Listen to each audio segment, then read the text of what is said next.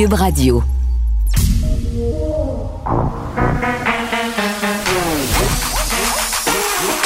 Elle a une opinion sur tous les sujets. Pour elle, toutes les questions peuvent être posées. Geneviève Peterson. Cube, Radio. Salut tout le monde, j'espère que vous allez bien. Si j'en crois euh, le sondage mené par l'INSPQ, on va pas si bien que ça. Du moins, notre espoir va pas si bien que ça à l'aube euh, de cette quatrième vague. Je devrais même pas dire à l'aube parce que je pense qu'on a les deux pieds dans la marée basse de ce que va être notre prochaine saison. On a toutes sortes euh, de mesures qu'on pensait terminer qui refont surface. notamment, tantôt, on recevait une petite note, là, un petit pop-up sur notre cellulaire déprimant pour dire que Bon, euh, le ministère de la Santé et des Services sociaux recommandait aux employeurs de ne pas rappeler euh, leur travailleurs en mode présentiel. On sait qu'on était supposé ramener tout le monde pour le 7 septembre, donc début septembre. Euh, on va réévaluer la situation au mois d'octobre, mais la, consigne en ce moment, c'est de garder les gens en télétravail. On sait aussi que pour euh, ce qui est de la rentrée scolaire, là, ça sera pas exactement euh, le retour à la normale tel qu'on nous l'avait promis. Et le petit coupable, ben écoutez, c'est le variant Delta. Tantôt, Mylène Drouin, qui est la directrice de la santé publique de Montréal, fait un point de presse. On ironisait un peu hier en l'état d'urgence à Montréal est supposé se finir vendredi. Là, on a 550 nouveaux cas à la grandeur du Québec, 19 personnes hospitalisées aux soins intensifs. Est-ce que pendant ce point de presse-là, on va nous annoncer hein, du côté de Mylène Drouin que l'état d'urgence, finalement, va être prolongé? Force est de parier euh, que oui. Bon, je vais essayer de pas trop vous déprimer, mais quand même, on va être réaliste aussi. Est-ce que vous avez téléchargé la fameuse application euh, Vaxicode? Très facile à télécharger, peut-être un peu moins facile pour certaines personnes euh, de se rendre au bout du processus, c'est-à-dire d'avoir ce fameux code QR. Puis moi, je pose encore la question à savoir pourquoi c'est pas jumelé avec une photo, parce que là, on, on aura une espèce euh, d'identification à deux facteurs, mais manuel. à mi-temps. Tu vas faire la file, puis on va, euh, on va vérifier tout ça. Euh, parce que le passeport vaccinal, ça commence le 1er septembre. Mais là, si vous vous demandez, parce qu'à un moment donné, ça devient un petit peu mêlant, là, dans quel contexte, euh, puis sous quelle forme on peut vous demander ce fameux passeport-là, bon, avec Vaxica, c'est bien évident. Tu peux montrer aussi une photo ou un PDF sur ton téléphone à poche. tu peux l'avoir en papier. Bon. Fais-le, fais-le, fais-le laminer au pire, mais ça se peut en format papier parce que beaucoup de gens qui m'écrivaient hier pour dire Ouais, mais là, le monde qui n'a pas euh, de téléphone intelligent, qui n'ont pas accès à un ordinateur, euh, ça existe encore, puis c'est vrai, il faut tenir en compte de cette réalité-là. Ben, le format papier sera aussi éligible. Et bon, pour ce qui est des endroits où on pourra vous le demander, les salles de spectacle, les cinémas, casinos, euh, dans les arénas, euh, là où on peut tenir des événements sportifs. Donc, ça peut être aussi des salles en location, arcades et salons de quai, dans les zoos, les parcs d'attractions. Ben, finalement, tous les, tous les lieux euh, publics. pénalité pour les commerçants aussi. J'entendais Christian Dubé hier dire en, point de presse qu'évidemment, pour ceux qui seraient un peu comment je pourrais bien dire ça, lousse avec les vérifications sanitaires pour avoir des pénalités, va avoir quand même une période de grâce de 15 jours. C'est-à-dire, on l'a dit M. Dubé qu'il laisserait euh, aux, les gens un temps pour s'ajuster. Clients récalcitrants aussi euh, pourraient avoir des amendes quand même jusqu'à 6 000 Donc, c'est conséquent. Et votre patron pourrait vous demander votre preuve vaccinale, même si François Legault veut pas ou a dit qu'il n'interviendrait pas dans les entreprises euh, privées, il y a quand même des employeurs qui ont la possibilité de le faire. Donc, le lieu de travail, c'est à l'employeur, surtout en entreprise privée. Donc, les employeurs pourront trouver euh, leur bonne façon de faire et l'exiger, cette preuve euh, de vaccination. Donc, voilà, c'est dès aujourd'hui, vous pouvez la télécharger, cette preuve vaccinale sur l'application Vaxicode. Armez-vous pas de patience, là, ça prend, ça prend quelques secondes, comme je le disais, peut être légèrement compliqué. Est-ce que ça va être notre passeport vers la liberté, hein, tel qu'on nous l'a annoncé? Ça, j'apporterais peut-être un petit bémol. Cube Radio. Les rencontres de l'art. Nicole Gibaud et Geneviève Peterson. La rencontre Gibaud-Peterson. Salut Nicole. Bonjour Geneviève. Hey, euh, pendant le procès de Guy Turcotte, on a beaucoup parlé là, de ce qu'on appelle maintenant les batailles d'experts. C'est-à-dire qu'à l'issue d'un procès euh, entre les avocats de la défense et la couronne, il y a l'air d'avoir tout un ballet euh, qui met en scène justement différents experts. Puis on a cette impression quand on est dans le public que chaque partie tire la couverte de son bord pour avoir la, pour avoir la peine qu'il juge Euh, juste, là, c'est le cas euh, dans un dossier, un juge qui dénonce justement ce magasinage d'experts-là pendant un, procès pour meurtre. On a eu la sentence, mais le meurtrier, euh, bon, on tente de le faire déclarer délinquant à contrôler. Puis bon, là, on a des experts qui se contredisent, puis ça, ça fait durer la procédure. Oui, puis dans ce cas comme ça, effectivement, c'est lors du, prononcé d'une sentence, on en a souvent parlé, là, où la couronne a demandé euh, soit qu'il soit déclaré délinquant dangereux ou à contrôler. Ici, on comprend que c'est délinquant, euh, on demande qu'il soit déclaré délinquant à contrôler. Pour ça, ça prend, pour, pour en venir à cette conclusion-là, ça prend euh, une, une expertise professionnelle par psychologue, psychiatre, criminologue, etc. Mais ça prend une expertise quelconque euh, pour euh, éclairer le tribunal. et ça, c'est évidemment, ça se doit.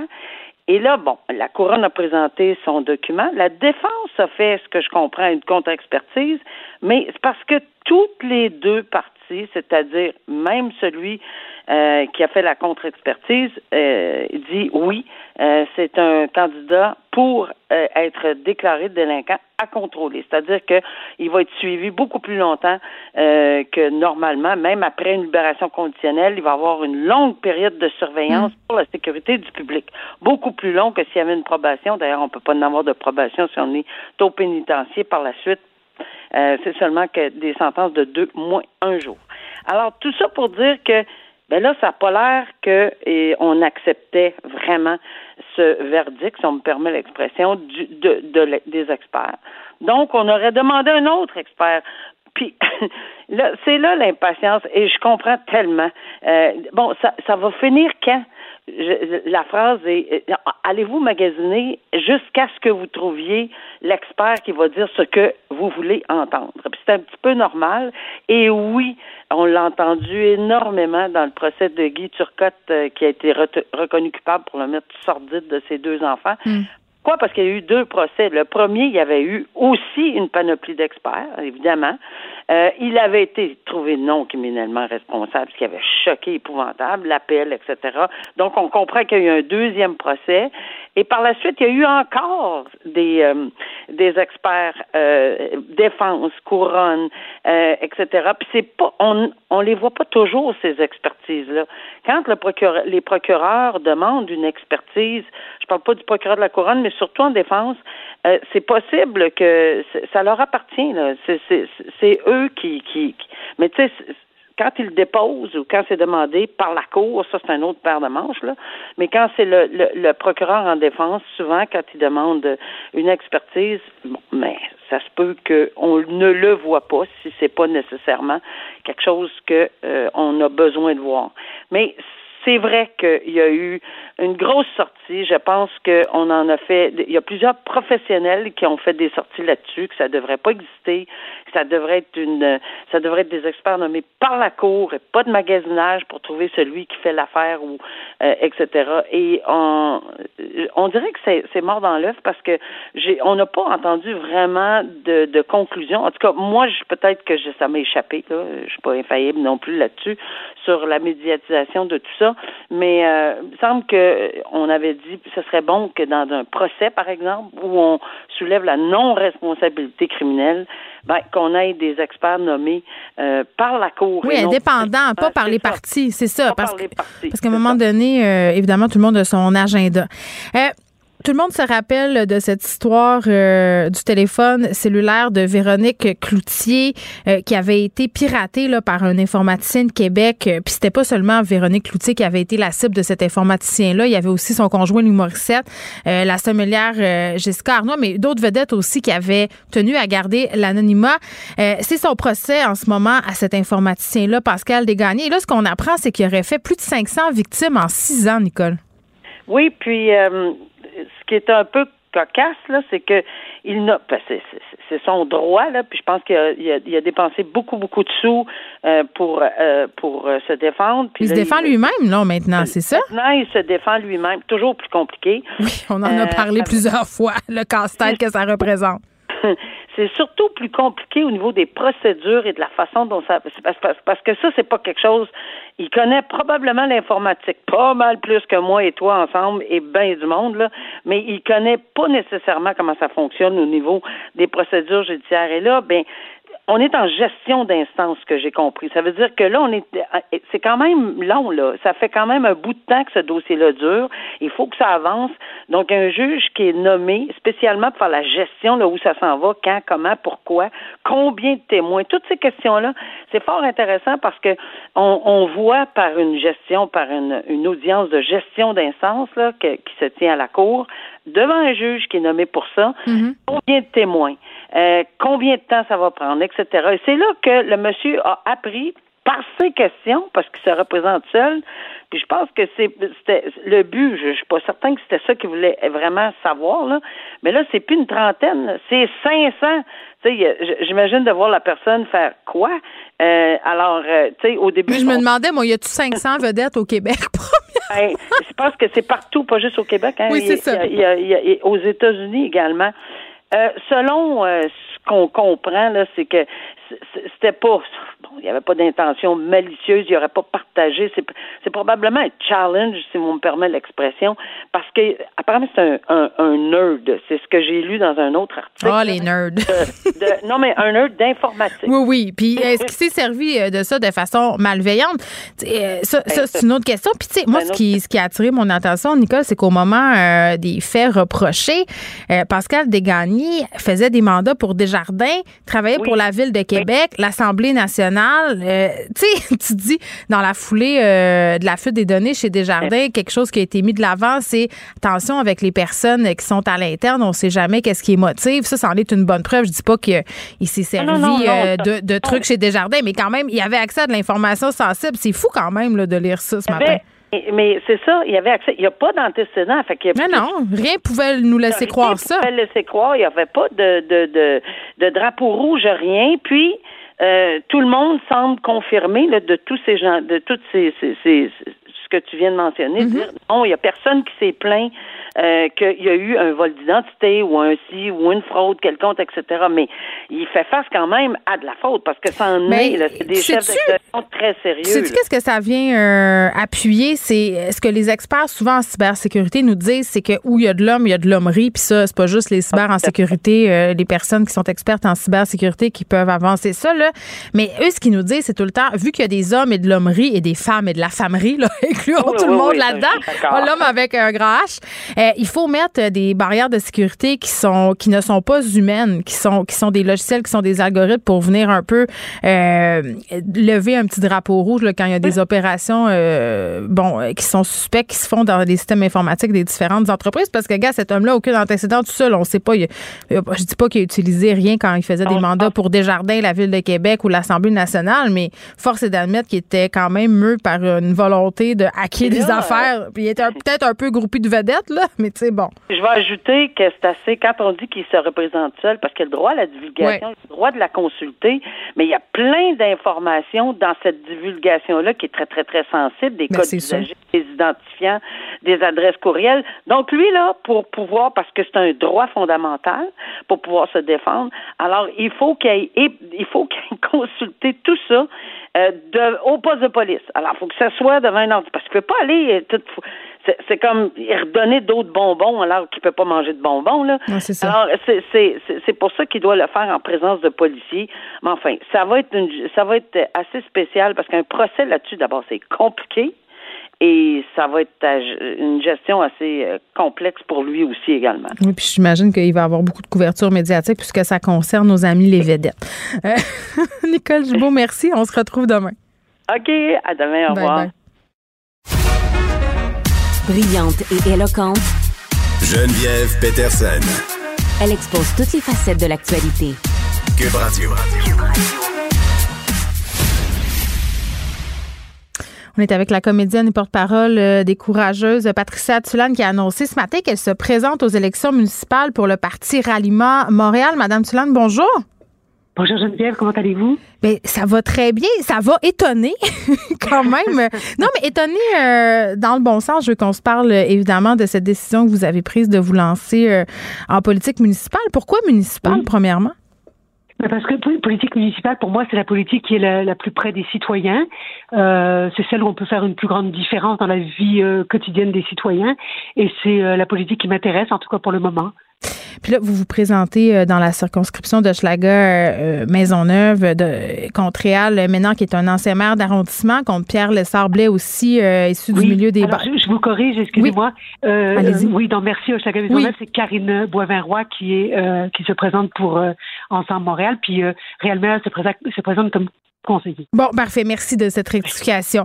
Mais vous vous présentez comme Pierre Lessard-Blais. Ça, c'est pas une erreur. OK, bon.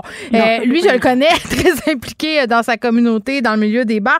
Ça risque quand même euh, d'être serré. Comment vous entrevoyez cette lutte-là? Parce que là, vous vous présentez avec Ralliement Montréal. C'est un parti quand même, bon, entre guillemets, marginal.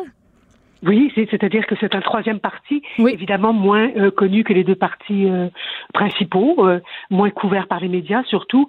Mais vous savez, comme beaucoup de gens, moi je ne me retrouve pas dans l'ADN de ces deux partis traditionnels. Pourquoi? Donc, ben parce que le, je trouve que le parti de Valérie Plante est un peu trop idéologiste pour moi, et puis le parti de Denis Coderre, ben euh, moi, euh, j'ai voté Valérie Plante euh, aux dernières élections pour pour ne pas voter Nicolas. Donc c'est sûr, je me retrouve pas dans son parti non plus. Mais mais j'ai été déçue de Valérie Plante aussi. Donc le parti Ralliement pour Montréal, ben, c'est un troisième parti, une voie du milieu, si vous voulez, entre les deux, un parti progressiste pragmatique entre ces deux partis-là. et puis bah, attendez, qui me ressemble. Mais ça a l'air beau là, progressiste, pragmatique là, parce qu'on dirait que c'est comme le meilleur des deux mondes, mais concrètement, euh, ça se manifeste comment? Parce que moi, je, ne les connais pas du tout, le ralliement Montréal, comme bien des gens qui nous écoutent fort probablement. Euh, qu'est-ce que ça veut dire du pragmatisme, réalisme? Là? Ben, du pragmatisme réalisme, ça veut dire euh, ça veut dire qu'on peut rêver, mais avec les moyens de nos ambitions, c'est-à-dire que euh, offrir une meilleure prestation de service, mieux gérer les finances, euh, rehausser la qualité de vie citoyenne, euh, réconcilier les, les, deux visions en ce moment qui sont irréconciliables entre les vélos, les autos. Il y a beaucoup de dissensions aujourd'hui à Montréal, puis il y a beaucoup de gens qui, qui, qui sont qui sont pas heureux et donc, ce parti-là, oui, c'est peut-être idéaliste de penser ça, mais c'est un parti qui, offre une troisième voie aux citoyens. Euh, et puis, et puis nous, enfin moi, ce que je me propose, c'est d'être à l'écoute des citoyens de Merci Hochelaga Maisonneuve, puis d'essayer de régler des problèmes qui perdurent depuis des années, sans mmh. que personne, aucune administration au pouvoir n'a rien fait pour que ça que ça s'améliore. Quand je parle de évidemment de, de prostitution, de toxicomanie, d'itinérance, je parle de pauvreté, d'insalubrité, tous ces problèmes de Merci chez la Maisonneuve, moi je les vis au quotidien. Ça fait 20 ans que je suis dans le quartier. Et puis à un moment donné, un petit peu comme pour les courageuses, vous savez, où mm. tout à coup on a dit il faut que ça change, il faut que le système change, et puis on a pris les moyens pour que ça change. Euh, D'ailleurs, le, le, rapport euh, la confiance en est la preuve. Ben là, c'est la même chose. J'ai envie, moi, de me mettre au service des citoyens et puis de tous ceux qui veulent me suivre pour que ça change, pour qu'on ait des réels changements dans la vie des citoyens, pour, euh, pour, le mieux, tout simplement. Mais, mais vous parlez des courageuses, puis c'est drôle parce que je me dis, est-ce que c'est son combat euh, avec les courageuses contre Gilbert Rozon qui, qui, qui, qui l'a poussé à vouloir aller en politique? Est-ce que ça vient de là ou ça a toujours été là? Ben, ça a toujours été là parce que je me suis quand même présentée en 2013 comme candidate indépendante à la mairie de Montréal parce que je voulais faire avancer certains dossiers. Hmm. Et puis, euh, mais c'est évident que le combat de le combat des courageuses m'a donné peut-être la confiance et puis aussi le désir. Je ne sais pas comment vous expliquer ça. Moi, j'ai 62 ans aujourd'hui. J'ai, j'ai une carrière. Hein. C'est pas, je ne cherche pas une carrière. J'ai un métier, puis j'en vis très bien, ça va. Mais j'ai envie de mettre mes ambitions au service des autres j'ai été beaucoup auto-centrée dans ma carrière, parce qu'évidemment, je suis comédienne. Mais, c'est un métier d'ego quand même. Pardon? C'est un métier d'ego. C'est vrai de dire que quand on est comédien, on est beaucoup centré sur soi. Là. Ben, absolument. Et moi, j'ai envie, puis ça, c'est rebâtir la confiance, effectivement, qui m'a qui m'a ouvert cet univers-là. C'est j'ai envie, moi, de, de penser plus loin que moi, de donner aux hmm. autres parce que le, le, le rapport euh, rebâtir la confiance, je l'ai pas fait pour moi. Moi, mon cas a été réglé, nos plaintes ont été rejetées aux criminels. C'était plus pour moi que je faisais ça, mais c'était pour les autres victimes, pour les autres générations, les générations futures. Et là, aujourd'hui, c'est pareil. C'est sûr que moi, j'ai envie d'une meilleure qualité de vie en tant que citoyenne de mm. Merci à mise en œuvre, mm. mais je vois beaucoup de gens aussi qui, qui rêvent d'autre chose. Puis j'ai envie de, ben, j'ai envie de travailler avec ces gens-là, moi. Et puis j'ai envie d'y aller. Et puis si les gens me veulent me suivre, tant mieux. Mm. Et puis euh, au moins j'aurais essayé en même temps, euh, se présenter médiatiquement comme porte-parole des courageuses, comme comédienne, même Madame Tulane, c'est très différent que de se présenter à la face du monde comme, comme politicienne. Euh, tu sais, on a vu l'accueil, euh, bon, j'allais dire, euh, je vais peser mes mots, tiédasque que les médias ont réservé à Jean Héroldi. on, a, on a questionné ses motivations, on a questionné même ses aptitudes à exercer ce métier de politicien. vous la vivez bien, la pression médiatique, parce que vous avez un, un capital de sympathie, je pense en tout cas assez formidable avec tout ce qui s'est passé avec le courageuse. là, la, politique, c'est une, autre, affaire. Là. Ben, D'abord, euh, premièrement, je ne suis plus porte-parole des courageuses. Hein, À toute fin pratique, le mhm. mouvement n'existe C'est fini, oui. Ben parce que oui, on a été débouté en Cour suprême, mais euh, il y avait quand même une dimension politique là-dedans. Là. Vous savez que moi, mm. j'ai pris le téléphone pour appeler le cabinet de Sonia Lebel et j'ai rencontré Sonia Lebel. Et suite à ça, on a, les courageuses et moi, on a rencontré la ministre qui, qui finalement a, a, créé ce comité transpartisan avec euh, tous les autres partis euh, en mm. fonction. Alors, il y avait vraiment une dimension politique là-dedans. Là. Moi, je, la politique, euh, de toute façon, je pense que être citoyen, c'est on peut pas voter, c'est un acte politique. Oui, mais manger, c'est un acte politique. Euh, consommer local, c'est un acte politique. Euh, mm. Vous comprenez ce que je veux dire? Lutter contre la criminalisation, c'est un acte politique. Tout est politique aujourd'hui dans notre société. Puis moi, j'ai l'intention une politicienne de carrière, puis je veux pas devenir une politicienne de carrière parce que justement, on voit ce que ça donne les politiciennes de carrière. Rien ne se passe. Alors moi, ce que je veux, c'est une citoyenne. Mon ambition, c'est d'être une citoyenne à l'écoute des citoyens et de travailler avec tous les organismes communautaires de Merci Maison Maisonneuve et Dieu sait s'il y en a, qui sont sur le terrain et qui peuvent m'aider, moi, à trouver des solutions à des problèmes qui perdurent depuis trop longtemps. Là, vous êtes en train de me dire que si vous si vous êtes euh, élu, vous allez seulement peut-être faire un mandat pour pas devenir une politicienne de carrière? non, je, je, ben, ça, ressemble à ça. Je veux dire que moi, ma carrière, je suis comédienne. Je ne vais pas dire autre chose. Je suis comédienne de formation. Allez-vous continuer de jouer en étant politicienne? Ça se peut-tu, ça? Non, non, non, non. Moi, je, je, tourne le dos à ma carrière, si c'est le cas. Ah, bon, ben là, je suis mêlée dans votre carrière. OK. Ah non, mais il y a bien des gens qui changent de, carrière en cours de route. Bien sûr. Moi, je suis rendue là à 72 ans. Euh, je, vous savez, en vieillissant, on a moins de rôle en tant que, femme et tout ça. Et puis moi, j'ai un peu fait le tour. Puis justement, est-ce que c'est une porte de sortie? Parce que c'est une belle porte de sortie, la politique, justement, quand ça fonctionne moins bien dans notre métier, soit à cause de son âge ou parce qu'on est une pas femme. du tout moins bien. Je, moi, je suis directrice de plateau en doublage sur impression vocale. Je gagne très bien ma vie. J'ai une carrière. C'est pas du tout pour ça. Là. Puis si, si je suis pas élue, je vais retourner à ma carrière. Il n'y a aucun problème avec ça. Ce que je veux dire, c'est que j'ai l'impression d'avoir fait un peu le tour je comprends. J'ai l'impression que je peux être un peu plus hmm. utile que je le suis aujourd'hui. Moi, j'ai envie d'être utile. Je sais pas si. J'entends bien. Je sais pas. C'est dans mon, c'est dans mon ADN. J'ai, j'ai envie de servir à quelque chose. Euh, avec euh, rebâtir la confiance, j'ai eu l'impression de servir à quelque chose. Mm. J'ai trouvé ça très gratifiant. Puis j'ai envie moi de donner au suivant. J'ai envie. Je sais pas. Je suis rendue là dans ma vie. Et je pense qu'il y a beaucoup de gens, à un moment donné, qui, qui derrière leur carrière et qui font, ben, peut-être que ça me convient plus, peut-être que j'ai mm. envie d'autre chose. Et, je pense que je suis rendue là, moi, à ce, ce point tournant. Mais si ça fonctionne pas, je, je retourne à mes, vous retournez à vos, à vos oies. Madame Tulane, quand j'ai su que vous acceptiez euh, de participer à cette entrevue tantôt, euh, je pouvais pas m'empêcher de me dire, euh, j'avais envie de vous poser la question parce qu'on a su, bon, qu'il allait aller, qu'il allait avoir un projet pilote de tribunal spécialisé. Oui. Est-ce que vous pensez que l'issue aurait pu être différente pour les courageuses si ce tribunal-là avait été en place au moment où vous êtes passé en cours? Moi, j'en suis convaincue. Je pense que, d'abord, je veux, je veux préciser quelque chose. Le, le, malheureusement, le, la province du Québec ne fait qu'appliquer hein, le code criminel. Donc, il y a encore, moi, à mon avis, des aménagements à apporter au code criminel. Puis ça, on essaie de rejoindre M. Lametti depuis fort longtemps pour qu'il nous aide justement, pour que lui aussi mette sur pied un comité d'études pour essayer d'aménager un petit peu, rééquilibrer les forces en présence dans le code criminel qui hmm. nettement avantage en ce moment les présumés agresseurs au détriment des victimes. Mais je suis extrêmement reconnaissante d'abord à Mme Lebel, ensuite à M. Simon Jolin Barrette, d'avoir entendu nos recommandations. Et je pense que oui, ça aurait fait une immense différence pour nous d'avoir euh, pu bénéficier d'une préparation à, à premier interrogatoire. Ben oui, parce que ça sert de preuve. Donc nous, on arrive là complètement euh, dans un état second, et après tout ce qu'on dit sert de preuve et parfois se retourne contre nous. Mm. Donc si on est un peu mieux préparé, c'est évident qu'on a plus de chance, et puis aussi on est psychologiquement plus forte et puis on n'est pas on n'est pas euh, comment dirais-je, lancé dans une arène, dans une fosse au lion, où on a l'impression d'être revictimisé et que le système finalement nous broie et, et qu'en en, bout de ligne, ça sert à rien tout ça. Là. Vous hmm. comprenez ce que je veux dire? Ben oui, bien sûr. pour rien qu'il y ait seulement 5 des victimes d'agressions sexuelles qui portent plainte. C'est parce qu'elles savent très bien qu'en bout de ligne, euh, elles n'obtiendront pas justice. Alors nous, c'est ça aussi qu'on veut changer. On veut augmenter le nombre de dénonciations et éventuellement le nombre de condamnations. Bon, vous auriez été aussi utile en politique provinciale, j'ai bien l'impression. Madame, ça, ça marche pas, ça marche pas au municipal, je vous conseille peut-être de regarder à ce niveau-là.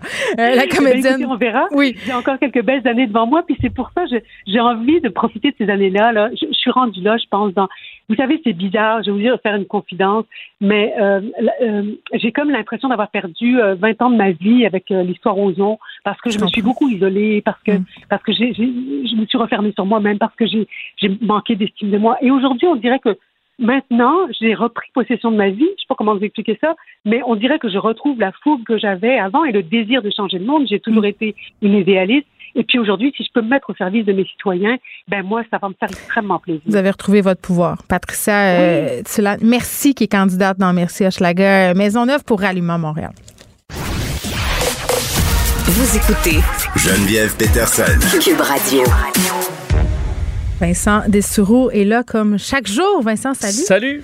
Bon, euh, on va se demander c'est qui, c'est qui, c'est qui ce qui sont les ces infirmières qui sont, sont pas encore ces infirmiers aussi là. Absolument, infirmiers, ah, infirmières. qui sont pas encore vaccinés. Moi, ça me rentre pas dans la tête. Euh, ce sont les gens qui sont aux premières loges de la COVID 19 qui ont vu les ravages, le manque de ressources. Mais il y en a encore euh, qui veulent pas. Oui, qui veulent pas et c'est effectivement un mystère autant pour toi que pour moi là, de dire ok, des gens qui travaillent dans la santé, qui ont d'ailleurs à, à donner donner des médicaments à des gens, donc font confiance à la médecine, aux études, et que c'est pas eux qui décident non plus de quel patient reçoit quoi. L'infirmière fait pas cette, ce, ce, travail-là.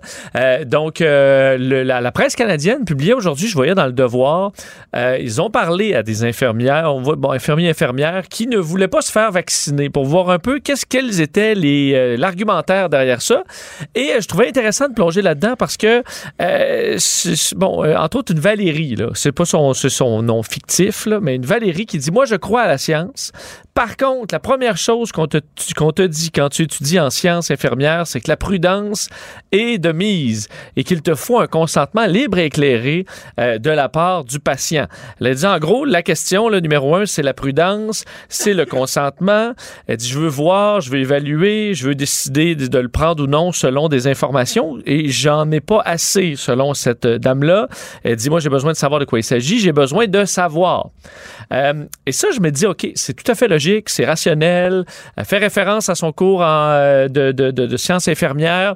Ma foi, ça se tient tout ça. Mais euh, je, je, trouve que c'est un argumentaire qui est suspect. Pour une, pour une chose, euh, ce matin, j'étais chez le dentiste euh, pour, pour, pour parler de ma, ma, ma, petite vie tranquille. Ta santé buccale. Ma santé buccale. j'ai une dent de sagesse qui fait des siennes, parce que oui, j'ai encore des dents de sagesse à, mon âge, et euh, j'en ai une qui pose problème. Mais là, ce matin, mon dentiste m'a dit, parfait, faut que tu prennes ça, fais une, prescription, euh, écris, gribouille quelques affaires sur un bout de papier. Qu'est-ce que j'ai fait, tu penses, avec la prescription? Pharmacien. Je suis allé, écoute, je l'ai, je l'ai même pas lu parce que je comprends rien. Je suis allé chez le pharmacien qui lui a compris c'était quoi. Il m'a dit parfait, tu te prends ça le matin soir avec de la bouffe. Va-t'en chez vous. J'ai pris quoi? Un beau grand verre d'eau, puis je me suis enfilé euh, le cachet. Est-ce que je suis vraiment différent de Valérie ici, qui elle dit soudainement que ah mais les médicaments, moi je dois savoir, je dois comprendre les effets, je dois voir les études, je dois étudier les, les papiers scientifiques hmm. qui ont été faits sur les médicaments parce que euh, j'ai besoin de savoir les effets à long terme.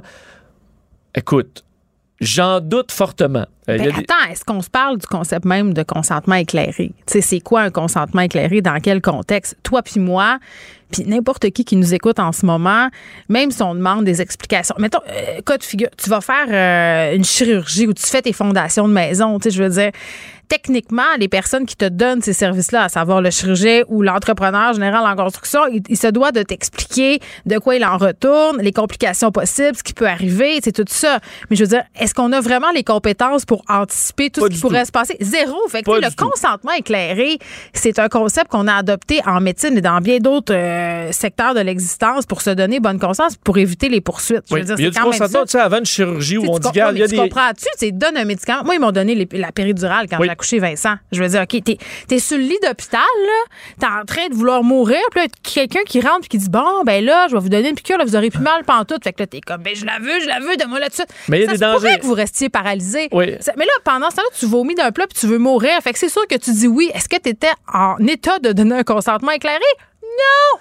Non, et il y a aussi pour des- de la médication qui est très complexe, euh, une, une infirmière, autant que toi et moi, on n'est pas outillés pour euh, euh, faire une étude en trois phases sur euh, tous les vaccins. Je serais curieuse d'être patient à l'hôp- d'être patiente à l'hôpital et demander à l'infirmière qui me donne je ne sais pas quel médicament, vas-y, dis-moi de quoi il en retourne, explique-moi comment ça Ben, fonctionne savent tellement pas, Ben pas non. C'est pour ça que c'est pour ça que quand je qualifie de suspect, c'est un peu ça. C'est que j'ai l'impression que souvent on va utiliser une logique super rationnelle pour cacher l'irrationnel. Parce on que là, par exemple. euh, c'est ce on qu'on boit de l'alcool. Oui, mais c'est ce qu'on voyait avec l'argumentaire de la FDA. Là, en disant, ah, moi, je prendrai jamais un vaccin qui n'est pas approuvé officiellement, Mm. parce que là, ce que vous avez, c'était des raccourcis, ça a été fait vite. Ben là, il est approuvé complètement. Donc là, on trouve d'autres arguments en disant, ah, mais oui, mais ça, les études sont pas complètes. L'infirmière en question, notre Valérie ici, peut pas aller étudier 100 000 les 100 000 pages de documents qui ont été étudiés Hey. par les experts de la FDA, des gens qui se connaissent ce qu'ils font. Mais Vincent m'a donné un scoop, là. Oui. Même les médecins qui prescrivent des Ben, médicaments, là, au bout de certaines, d'un nombre d'années que tu sais que tel médicament, c'est bon pour le cholestérol. Je veux Mais ça implique que notre société, on délègue à Ben certaines oui. décisions à des experts. Et ça, euh, écoute, le- je, je bois dans la, la, la- l'aqueduc, moi, là, le- mon eau, et je pas peut-être quelqu'un qui, qui a mis le tuyau direct dans le fleuve, puis je le sais pas, là, je peux pas aller On voir fait ça. On fait confiance à un moment donné à la structure de notre société. Et euh, je pense que ça, derrière ça, derrière le discours logique de plusieurs euh, qui ne se font pas vacciner, se cachent des peurs irrationnelles et se cache beaucoup d'irrationnel derrière. Ce, parce que si tu vois un, vegan qui lui prend jamais de médicaments, il dit moi je crois pas à ça, Big Pharma, euh, manger de la marde, je veux rien savoir. C'est plus logique de dire je veux pas le vaccin, mais dans la mesure où, cette Travaille en dame-là, santé. ben, et que cette Valérie-là, le jour où elle va aller chez le médecin, le médecin va y gribouiller un paquet d'affaires. Puis qu'est-ce qu'elle va faire avec ça? Elle va le donner Mm. au pharmacien, il va lui donner des cachets, elle va se prendre un beau grand verre d'eau, puis elle va s'enfiler ça sans se poser de questions. Alors, Elle prend pourquoi- peut-être la pilule anticonceptionnelle, elle prend toutes sortes d'affaires. Et là, il y a la- l'association des vegans sur la 1 qui nous disent qu'ils sont pas des antivax. Non, mais c'est ça, mais je dis pas qu'ils sont des. Mais il y a quelqu'un qui dit Moi, je prends pas de médicaments, Ben oui. le Big Pharma, j'en prends jamais. C'est plus cohérent. Mais là, pourquoi tu choisis la seule affaire, là, au niveau de la santé, qui influence le reste du monde, qui nous, euh, de- bon, nous a plongé dans une des pires crises de l'histoire de l'humanité? Pourquoi c'est sur cet élément de santé-là que tu décides soudainement à vouloir les papiers puis vouloir lire les études? C'est pour ça que je qualifie ça d'un peu, euh, d'un peu suspect. Euh, un mot sur François Legault, parce qu'il disait tantôt, euh, un peu avant ton émission, en mêlée de presse très rapide, euh, que le passeport vaccinal pour les employeurs, euh, on sait qu'on pour l'instant, on excluait ça, mais là, plus dans le discours de François Legault, on Ah. donnerait tout simplement le pouvoir aux employeurs. que je disais euh, tantôt, et ça sera discrétionnaire parce que c'est de l'entreprise privée, bien évidemment. Quand tu es propriétaire d'une entreprise, euh, c'est toi qui décides qu'est-ce qui se passe dedans. Ouais, on pourrait, va- ben, je vais te faire entendre, je vais te faire entendre François Legault euh, là-dessus tantôt dans une euh, euh, message à la peuvent décider, euh, comme ils font actuellement, ce qu'on recommande, ce que la santé publique recommande, c'est euh, de rester en télétravail. Donc, euh, mais ceux qui veulent revenir, qui doivent revenir pour l'efficacité de leur organisation, de leur entreprise, mais là, c'est à l'employeur à décider comment il fonctionne. Bon, alors là, dans les certains milieux de travail, ça peut être compliqué. Je souhaite par contre qu'on. euh, Il n'y a pas tout- tous les milieux de travail où c'est vraiment critique là, que tout le monde soit vacciné, dépendamment de comment c'est fait. Là, on nous recommande euh, de ne pas retourner les employés en présentiel. Donc, est-ce que c'est un, un dilemme éthique, si on veut, qui va se poser dans très peu de cas? Je pense que oui. Là. Oui, ben il y, en a- il y en a plusieurs qui n'ont pas le choix d'être en présentiel là, dans bien Ouais. des cas. Donc là, est-ce que tu forces le- la vaccination? Est-ce que tu offres des possibilités là, de se faire tester à la place? Ouais, tu me l'as-tu montré, ton code QR, avant de rentrer en Je te l'ai pas montré, mais je l'ai fait derrière J'aurais l'application. dû l'exiger. L'application fonctionne vraiment bien. Oui. pas ça m'a pris 20 secondes pour vrai rajouter ça ce matin. Je sais que pour certains, ça leur a pris, mettons, 5 minutes. Là. Ben, en Ah, mais c'est ça beaucoup s'est dans bien nos vies, passé. cinq minutes. Oui, oui, oui. Mais euh, Euh, donc, ce sera intéressant de voir comment les employeurs vont se démerder là-dedans, parce que je souhaite quand même pas que les gens perdent leur job, surtout dans certains, euh, bon, à certains endroits où c'est pas Mais Est-ce que nécessairement c'est contre critique. les normes du travail? Parce que la vaccination obligatoire, ça pose un problème euh, pour les, au niveau des normes du travail. Le passeport vaccinal, c'est une obligation vaccinale un peu déguisée. là. Si le passeport est exigé, c'est de dire que la vaccination Absolument. est obligatoire. Donc, est-ce qu'on pourra plaider ça aux normes du travail? Quand je dis on, je m'exclus, là. Oui. Tu comprends? Et là, est-ce que, parce que des options, des fois, tu n'as pas l'option en télétravail, est-ce que là, tu as l'option d'avoir des tests le matin? Est-ce que ça peut juste être un test Euh, il va y avoir quand même be- beaucoup de questions autour de ça. Et un mot sur Brandon Prost. Qu'est-ce qui se passe? Attends, là, parce que moi, je suis pas nécessairement euh, l'avis euh, des joueurs ou des anciens joueurs de la Ligue nationale de hockey, Non. des anciens joueurs du Canadien. Mais là, tantôt, je voyais que sur Twitter, euh, Brandon euh, c'est- son nom était trending au Canada pour des affaires qui se sont passées quand même en début de semaine. Là. Oui, ben en fait, finalement, c'est qu'il y a eu un autre message dans les Ben, dernières attends, heures. moi, j'ai même pas suivi là, qu'est-ce qui Bon. s'est passé. Ben, Là, Bon, là, j'aime ça, là. Ça, c'est le moment pas de faire. Écoute, moi non plus, je suivais pas beaucoup. Je pense que personne vraiment demandait des nouvelles de Brandon Prost c'est récemment, qui est évidemment ancien joueur du Canadien, qui est maintenant euh, dans des ligues de moindre envergure. L'ancien mari de Marie-Pierre Moret, c'est surtout pour ça qu'il était connu euh, chez nous, les madames. Ben, c'est un joueur de- du Canadien. Dit ils chez sont- nous, les madames. Ben, C'est là, tu fais, du, euh, tu fais du genrisme. Ah, je fais toutes sortes d'affaires, Ok, bon. Vincent. Il y a des femmes qui adorent le hockey. Eh oui, qui en j'ai dit chez nous, les madames qui n'aiment pas le Ah, hockey. bon, tu vois, parfait. Bon. Et euh, Brandon, donc il est, euh, il est- bon, il est très actif sur les réseaux sociaux. Il devrait peut-être l'être moins. Il devrait, ah, il devrait assurément l'être moins parce qu'il est très actif concernant euh, la vaccination. Oh, là. padaille, padaille. Euh, et dans les derniers jours, publiait toutes sortes de messages en disant bon, euh, je vais, je te donne un des exemples de, de, bon de ses arguments un peu anti-vaccin. Il dit, je vais être sur la route demain, je veux pas qu'il y ait personne d'autre sur la route qui pourrait me mettre en danger là. Donc en voulant dire que Mais c'est les gens qui sont pas vaccinés qui le mettent en danger. Moi, c'est de même, je dis ça. Bon, mais non, il, hein? il dit également, je voudrais que tout le monde prenne leurs vitamines euh, demain parce que les miennes ne fonctionneront pas si vous, vous les prenez pas.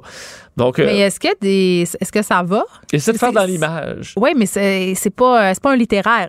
non, non, mais là, en même temps, je te fais une traduction libre, évidemment. c'est en, c'est en anglais, peut-être qu'en c'est peut-être toi qui es un mauvais traducteur. ça, c'est- ça, c'est sûr que oui. Et là, euh, plus- ça a généré plusieurs messages. Ça, a sorti contre les vaccins. Et il y a une dame, entre autres, qui lui a envoyé un- une réplique, là, pas nécessairement très méchante, et lui a répondu euh, Est-ce que ça veut dire que le gouvernement peut me forcer à faire ce qu'ils veulent? J'espère qu'ils vont vous forcer euh, à euh, de la traite sexuelle, en fait, du sex trade. là.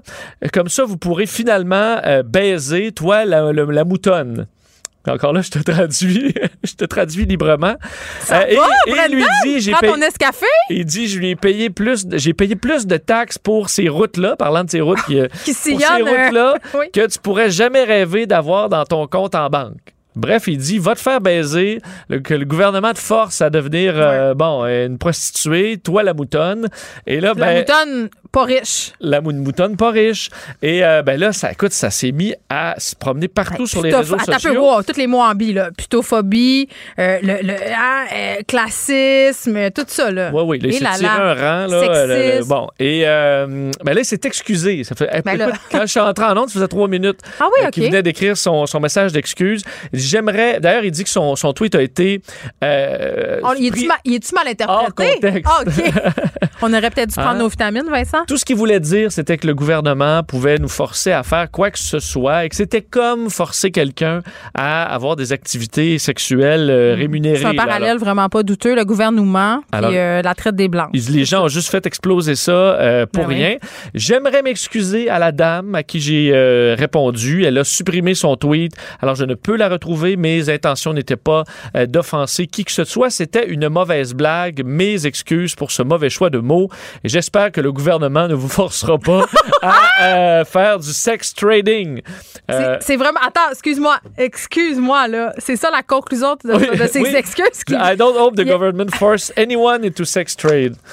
OK. Ben, je, je comprends pas le parallèle, en, en tout cas. Mais c'est euh, c'est particulier dans l'esprit euh, de Brandon. Qu'est-ce qui se passe en ce moment? Je veux dire, peut-être que. Ben, c'est ça. Des fois, c'est symptomatique de d'autres problèmes. Est-ce que. euh, il- est-ce lire la liste pas? des ingrédients de ces vitamines. Je, je crois que ça, ça ferait peut-être euh, Qu'est-ce qui se passe avec euh, Brandon? On se le demandait pas, mais euh, l'actualité nous force un peu à se, se demander comment va, euh, Bon. comment va Brandon. Il partait sur la route, là, il est en trip de golf, il s'en va à euh, Ouais. jouer au golf avec ses chums. Ça pourra peut-être lui permettre de prendre l'air et de prendre, comme on dit, son gaz égale. Parce qu'en ce moment, ça explose sur les réseaux sociaux. Oh, Brandon, Brandon, Brandon. Hein? Merci Vincent. Euh, ça nous a vraiment. Euh, ça a mis un autre soleil sur ma journée que d'apprendre ces faits saillants sur Brandon. Si d'anciens joueurs de hockey sont votre source concernant les vaccins, vous, vous êtes probablement pas sur le bon chemin. wow! Hein? Ave. tu vois? Merci, Vincent. Merci. Geneviève Peterson. Elle est aussi passionnée quand elle parle de religion que de littérature. Elle saisit tous les enjeux et en parle ouvertement. Vous écoutez Geneviève Peterson. Bon, pour une fois que c'est vrai que je vais être passionnée en parlant de religion, je vais le faire avec Alain Pronkin, spécialiste euh, des nouvelles religieuses. Alain, salut. Bonjour, ça va bien, Geneviève? Bien, ça va bien. je suis très, très contente euh, de te retrouver. Ça faisait longtemps. Euh, il fallait bien qu'il se passe quelque chose dans la saga de la secte euh, pour qu'on se parle encore. Là, ben, raconte-nous un peu qu'est-ce qui se passe. Ben, ce qui est arrivé, bon, pour restituer nos auditeurs, la secte Leftar, c'est une secte qui était au Québec. Euh, Leftar, ça veut dire le, le cœur vaillant, qui était une secte qu'on peut rappeler fondamentaliste juive. Et ce qui est une des caractéristiques, c'est que la DPG s'en est mêlée. Les enfants étaient, ils n'ont pas peur de le dire, maltraités. Euh, les enfants étaient battus. Les enfants étaient forcés de se marier en bas âge. Mm-hmm. C'était normal qu'une jeune fille de 12-13 ans marie un jeune garçon de 18 ans. Et on essayait de nous faire croire qu'il n'y avait pas de relation sexuelle. Ben ben Mais il y avait une grande difficulté. Il était à Saint-Agathe-des-Monts. La DPJ est allé pour faire des descentes, pour euh, prendre ces enfants-là et les sortir de ces milieux-là. Et on sait que la SEC, quelques jours avant, a quitté pour l'Ontario. Là, en Ontario, il fallait tout recommencer le processus avec la DPJ ontarienne. Finalement, ils se sont sauvés au, au, Guatemala, ils sont revenus au Mexique, ils sont promenés un peu partout. Leur fondateur, qui était Flomo Ebrands, est mort entre-temps, pardon, excuse-moi, au mois de, euh, au Mexique, il faisait ses ablutions, c'est un rituel juif où on doit aller dans l'eau, de l'eau pure, euh, de l'eau de rivière, et il s'est noyé.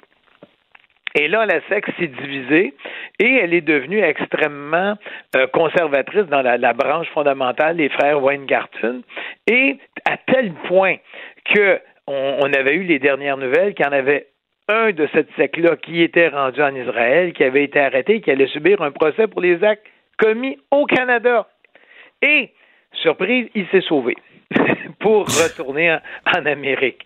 Et en Amérique, au niveau de New York, il y a eu encore une saga parce qu'il y avait une des mères qui était contre que sa fille soit mariée à 12-13 ans et qui s'était sauvée. Excuse-moi. Et on avait encore une fois des enfants qui avaient été kidnappés par des leaders. On les amenait au Mexique. En tout cas, pour faire une histoire courte, le FBI était mêlé là-dedans, la police guatémaltèque était là-dedans. Et on cherche ses enfants. On a trouvé les enfants. Et là, il y a quelques semaines, au Guatemala, il y a eu une perquisition majeure, au-delà de 100 policiers déployés pour se rendre dans la SEC, pour arrêter les frères Van Garten. Ce qui a été fait. Prendre un petit verre d'eau, Alain. oui, un petit verre d'eau. T'as-tu variant Delta? J'aurais jamais dû faire 10 km de jogging ce matin. C'est vrai que t'as fait ça? Oui, oui, parce que je fais, je fais, je fais du jogging 10 km. OK, mais là, il y a du pollen, puis de la, du smog, puis tout ce qui fait 38 degrés. Là, je pense que ça va te prendre un petit verre ce matin, ce matin, il faisait juste 29. Ben là, juste 29, Alain. Alain Pronkin. Bon. Oui. Mais, alors, ce qui se passe, c'est que. Oui. et là, on a eu peur au Guatemala parce qu'on se souvient de la secte davidienne de David Koresh où il y avait eu 75 morts et plus quand on avait perquisitionné chez la secte. Et là, on savait qu'il y avait des armes parce que lorsqu'une secte devient très conservatrice, elle va s'armer. Et il y a eu des coups de feu qui ont été retentis. Heureusement, il n'y a pas eu de victimes. La police guatémaltèque, avec des agents du FBI, ont arrêté des membres, les deux frères Van Garden, pour les amener aux États-Unis. Mais tu ne peux pas amener les gens aux États-Unis comme ça, il faut passer par l'extradition, qui est contestée en ce moment par les, frères Van Garden. Mais ce qui est important, c'est de savoir cette secte-là, qui était au Québec en 2013, mais là, on est rendu avec 100 policiers du Guatemala, avec du FBI armés qui sont allés perquisitionner là pour que ces gens-là, les responsables, subissent un procès pour kidnapping et abus sexuels sur des enfants. Ces enfants-là sont toujours maltraités. Et de la façon dont ils ont procédé, ils ont infiltré la secte, ils ont envoyé des travailleurs humanitaires parce que c'est une secte qui en arrache beaucoup, elle a besoin de nourriture. On a envoyé des, des agents doubles. Et ces agents doubles ont donné toute l'information nécessaire aux policiers. Donc, on sait qu'il est armé et on sait que ça devient de plus en plus difficile la vie dans cette secte-là. Mais rappelons-nous toujours que ça a commencé au Québec. C'est terrible. Et j'ai promis à Cube de toujours rapporter ce qui se passe avec cette secte-là jusqu'à la fin. Oui, ben la fin, est-ce qu'elle va arriver un jour? Parce que. Ben, si les Van Carton se retrouvent en procès, si les enfants sont placés, un moment si toutes les têtes dirigeantes, parce qu'on ne parle pas d'une secte de plusieurs milliers de personnes, de peut-être 200, 300 individus. Ouais, mais un moment il n'y en aura plus. Ben, on l'espère parce que pendant ce temps-là, il y a des jeunes femmes qui sont mariées de force et des enfants qui sont poignés non seulement pour subir tout ça, mais vivre dans des conditions euh, de grande ah, pauvreté. Oui, et ils sont battus en plus. Ben, ils sont régulièrement battus. C'est impossible. C'est une vie impossible pour ces enfants-là. Qui n'ont pas choisi de naître là-dedans? Est-ce qu'on l'a échappé au Québec? Ben, faut dire au Guatemala, on, on essaye de pas l'échapper. On l'a échappé un petit peu en Israël. Mais ce qui est arrivé au Québec n'est pas oublié. N'oublie pas, le procès en Israël, ça concernait les actes au Canada. Oui, ben tu vas continuer euh, de nous tenir au courant. Oui. Euh, la saga des abus euh, sexuels au sein de l'Église catholique qui se déplace en Pologne. Oui, ça se déplace en Pologne. Pourquoi on parle de la Pologne? Parce que durant l'été, et, c'est arrivé cette semaine, on est rendu à neuf évêques qui ont été forcés de démissionner par le Vatican pour euh, avoir protégé des prêtres pédophiles. Euh, et en plus, ce qui, parce que là, on est vraiment dans, dans cette saga-là en Pologne, c'est vraiment la Pologne qui est l'épicentre des prêtres pédophiles.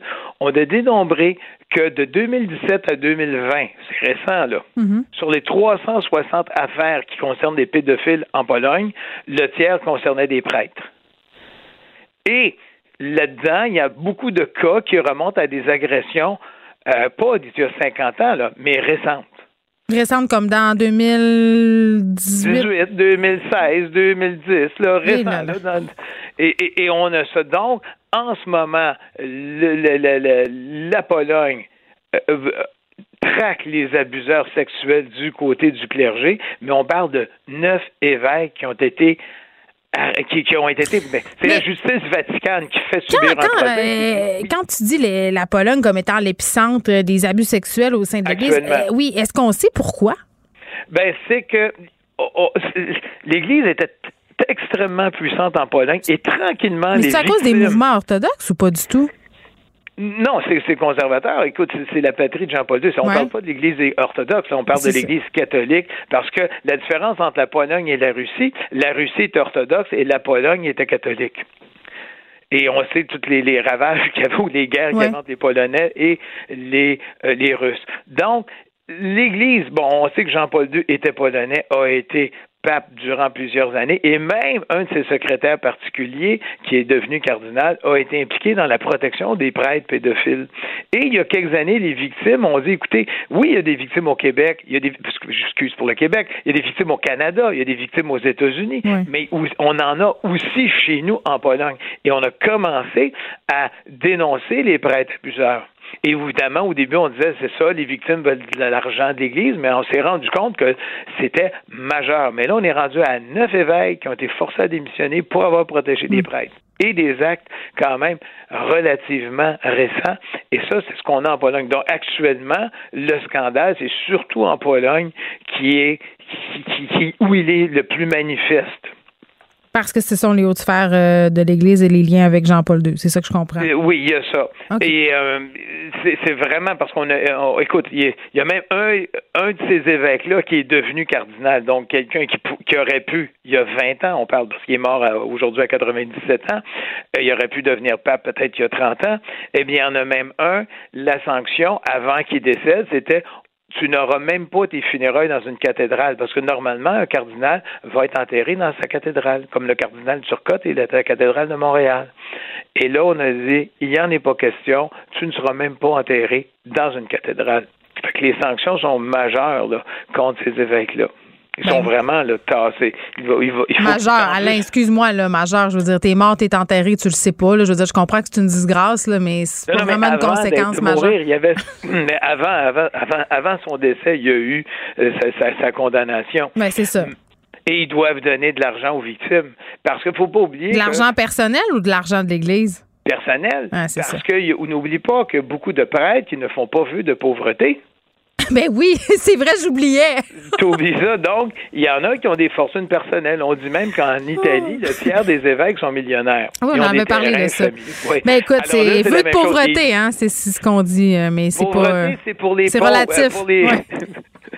la pauvreté, c'est pour ceux qui sont dans les communautés religieuses. Oui, la pauvreté, c'est pour les autres. Euh, on termine euh, avec, euh, bon, qu'est-ce qui se passe avec la messe en latin? Moi, j'ai suivi des cours de latin au secondaire. J'ai entendu même des messes en latin, Alain, dans mon jeune temps. Je pensais que c'était chose du passé, mais là, le pape François qui remet ça à la, au goût du jour, si on veut. Ben, au goût du jour, c'est qu'il vient de la limiter. Ce qui est arrivé, c'est que la messe en latin est arrivée. Il y en avait jusqu'à Vatican II. Jusqu'à 1970, c'était pas trop clair, mais c'était limité. Finalement, le pape euh, euh, Benoît XVI décide dans les années 2000, on va libérer, disons, la messe en latin et on va la permettre un petit peu à large. c'est un petit peu, un petit peu plate, hein, les on comprend pas beaucoup. non, on comprend pas beaucoup. Mais n'oublie pas une chose, Geneviève. Jésus ne parlait pas latin. il parlait araméen. Mais c'est la langue des savants. Euh, oui, mais on aurait dû faire la, la messe en araméen. Oui. Bon. J'ai une Bible aussi en araméen, mais ça, c'est une autre histoire. Oui, moi, j'ai la Bible, nouvelle traduction, là. Puis là, euh, toutes ces histoires euh, qu'on aurait mal compris parce que dans la traduction, il y a eu des glissements. Donc, cette fameuse histoire de la pomme, on pourrait en reparler, tout ça. Mais c'est vrai que ça n'a pas rapport que la messe soit en latin quand on y pense. Ben, c'est une tradition de l'Église. Mais euh, ce qui est important, c'est qu'il avait. Et là, le pape François se rend compte que la messe en latin a pris des proportions trop importantes. Alors là, il dit maintenant, ben, c'est qu'on a un peu partout. Il voulait revenir avec les traditionnalistes. Et de mm. plus en plus, tu avais même le cardinal Sarah qui a dit, ben, on fera peut-être pas la messe en latin, mais là, le prêtre va se retourner de côté, il regardera plus les paroissiens. Et le cardinal avait dit, wow, un instant, la messe, suivant Paul VI, suivant Vatican II, on va la mettre c'est ça qui prime. Et la messe en latin, vous allez peut-être pouvoir la faire. Ça va être l'évêque de votre euh, qui va décider. Il va décider des églises et des moments. Ça sera plus au hasard. Donc, il y a limité. Et là, il y a eu du backlash, évidemment, du côté de l'Église et des conservateurs américains, dont le célèbre cardinal Burke, qui est, euh, comme je dis toujours, il, est toujours contre le pape. Il dit toujours quand le pape a été élu, ben on va faire avec lui. Et le cardinal Burke qui est celui qui était contre la vaccination parce qu'il disait que ça provenait de, de recherches sur des cellules d'un ben enfant avorté dans les années 60. Mm-hmm. Et il a été atteint du COVID et il était aux soins intensifs. Heureusement, il s'en est sorti. C'est bien, Alain, il va pouvoir répandre la bonne parole que la vaccination, ça fonctionne. Puis que la ben, COVID, c'est vrai. Voir ce qu'il va dire. Il n'a pas encore parlé, je pense qu'il est un petit peu à bout de souffle. Et lui était pour la messe en latin il est un peu contre le pape. Donc, on va voir, ça va être quoi sa réaction, mais il y a une énorme influence sur l'Église américaine et l'Église canadienne anglophone. Je pense que ça serait, euh, une, ça serait une bonne idée, Alain, euh, Vatican, euh, la télé-réalité. Ça, On aurait des histoires. Ben, il, va en avoir. ça serait toi le narrateur de cette télé-réalité-là. Ça serait extraordinaire. Moi, je l'écouterais en tout cas. Puis, pense le cardinal Bécu qui va subir son procès pour la, la, fameuse euh, l'investissement d'une centaine de millions pour des mm. condos de luxe à Londres. Il y en aurait. Ouais. Ça, ça, va être beau, ça. Il y aurait peut-être besoin d'un rapport, eux autres aussi, euh, rebâtir la confiance. Je pense qu'ils seraient rendus là. oui, je pense qu'ils en ont besoin de Depuis longtemps. Alain Pronkin, merci, spécialiste des nouvelles religieuse. Bonne journée. Bonne journée.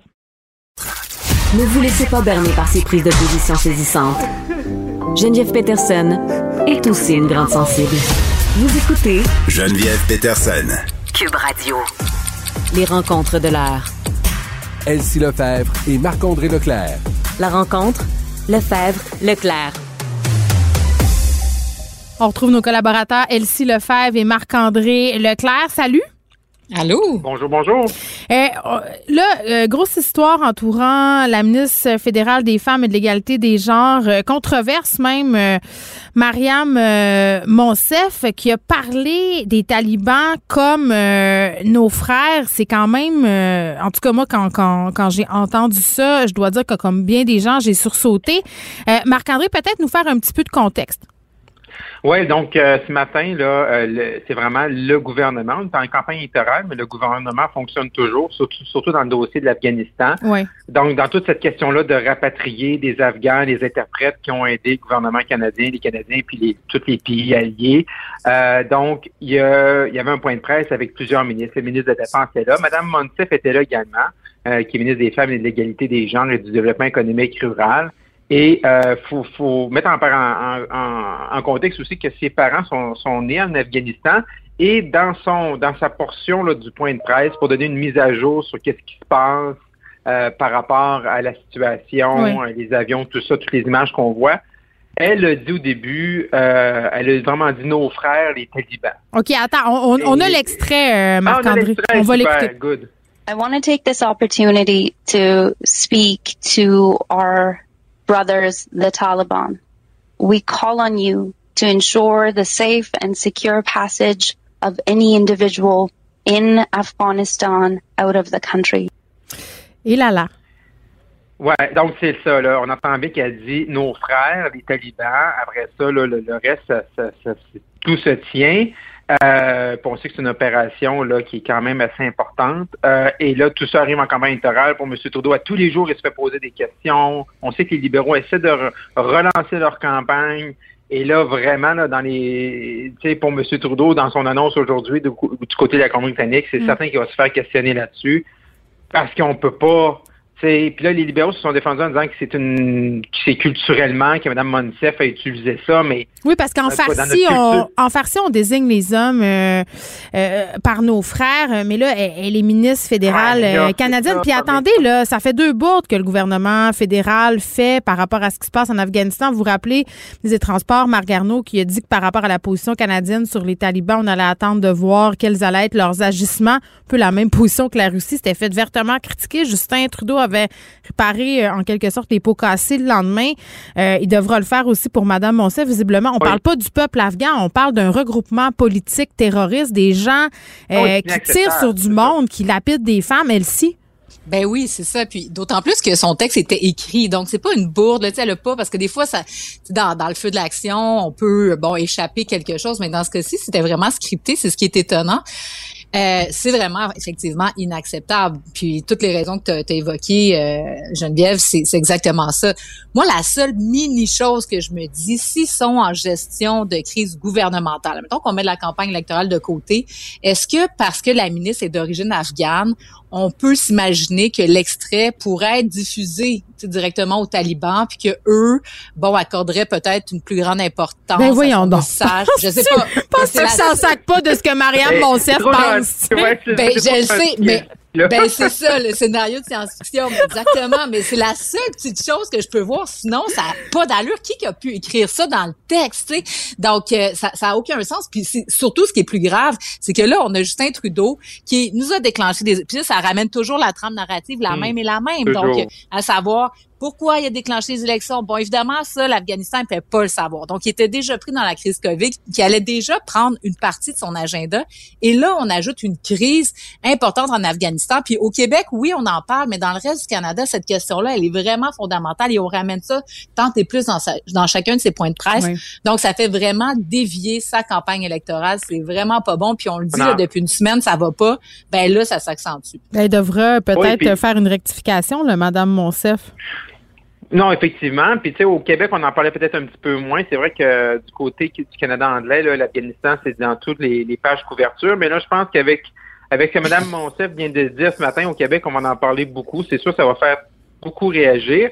Et euh, Elsie a parfaitement raison. Tu as raison, Elsie, dans le sens que ça ramène encore, après deux semaines, pourquoi on est allé en campagne électorale. C'est vrai que le pire de la crise en Afghanistan n'était pas, arrivé le dimanche matin, le 15, mais il y avait déjà des premières nouvelles, il y avait déjà des premières images. Moi, je m'en rappelle, j'étais en ondes à LCN pour le déclenchement de la campagne, il y avait toute l'équipe de TVA Nouvelles.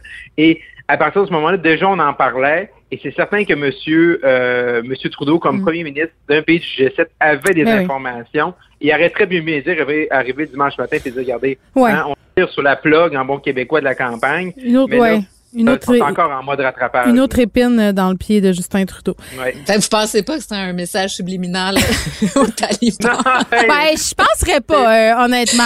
OK, ben, vous avez parfaitement raison. C'est complètement ridicule. Est-ce que vous avez téléchargé euh, Vaxicode ce matin? Oui, et puis sérieusement, ça fonctionne bien. Puis euh, tu sais, on doit dire les souligner, chapeau au gouvernement du Québec là-dessus. D'autant plus qu'on a eu là, tu sais, dans le passé au fédéral notamment, mais tu sais, au Québec aussi des problèmes avec les outils informatiques et tout ça.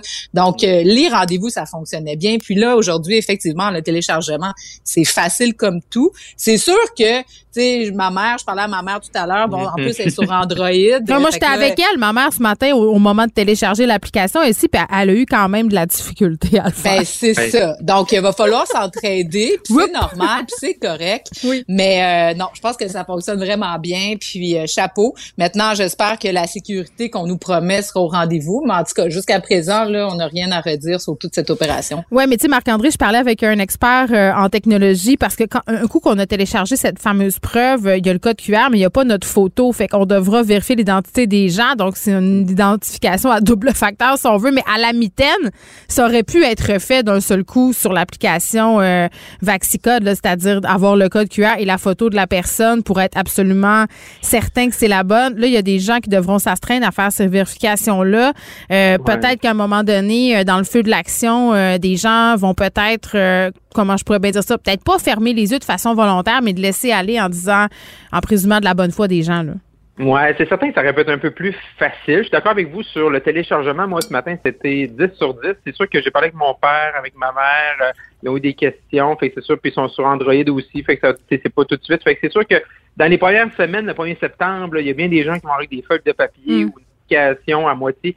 Euh, également, tu as raison, Geneviève, qu'on aurait pu rendre ça un petit peu plus facile. Parce que c'est sûr que pour un commerçant, euh, ben, un restaurateur... Mettons que tu es dans le jus, là. Ben, ben dans le jus. Mettons que tu dans le jus, là, c'est sûr que là, là les files d'attente, on, le voit un peu avec la pandémie, comment, tu sais, mené avec toutes les règles, comment c'est pas toujours commode, là, puis les gens se font des bonnes bouffes à la maison parce que, mené les files d'attente, ça te tente pas tout ça, ou les réservations. Fait c'est sûr que c'est pas le c'est sûr que ça ça va complexifier encore plus un peu la tâche, surtout qu'on est en pénurie, de main-d'œuvre. Mais au niveau de l'application, à date, ça se passe bien. Euh, hier, ce que j'aurais aimé voir aussi, c'est puis là, c'est là que ça va être intéressant. on en parlait la semaine passée ensemble une fois que tu as le passeport, ben là, les gens vont avoir des petites attentes. Hein? Euh, oh, au restaurant, on est tous vaccinés, tout le monde en dedans. Est-ce qu'on peut lâcher le 2 mètres? Il y a des restaurateurs, Marc-André, qui demandaient de, pouvoir racheter des tables puis de réduire l'espace ben entre les tables, justement. Mais c'est normal. Mais c'est normal. Puis je lisais ce matin les gens dans les festivals aussi. Mais ils disent, je vais avoir des gens qui sont doublement vaccinés. Je pourrais peut-être en avoir plus. Laisser faire les sections qui, qui est un peu compliqué euh, durant l'été. Fait que là, c'est sûr que ça crée des attentes parce que tu dis, hey, tu vas avoir un, un, auditoire qui est 100% vacciné, doublement vacciné, adéquatement vacciné. C'est normal que ces demandes-là arrivent. Et là, on ouais.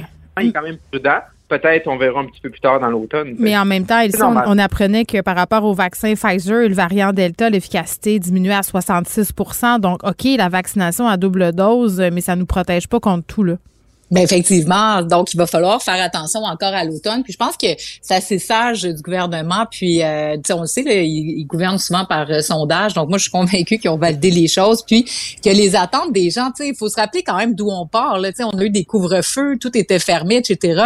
Je pense que la situation actuelle où il y a certaines règles sanitaires encore en place dans les lieux, ben pour le citoyen ordinaire, je pense qu'on va s'en accommoder. Mm. C'est sûr que c'est plus difficile, par exemple pour les restaurateurs ou euh, les tenanciers de salles de spectacles, etc., qui, eux, dans le fond, voient encore le revenu pas encore, tu sais, à, à, ce que c'était dans, dans, dans la pré-COVID. Donc, il va falloir que des mesures de soutien soient encore en place pour eux. Mais je pense que pour nous, là, les citoyens, ben c'est comme wow, tu sais, puis on est à près de 85% de gens vaccinés.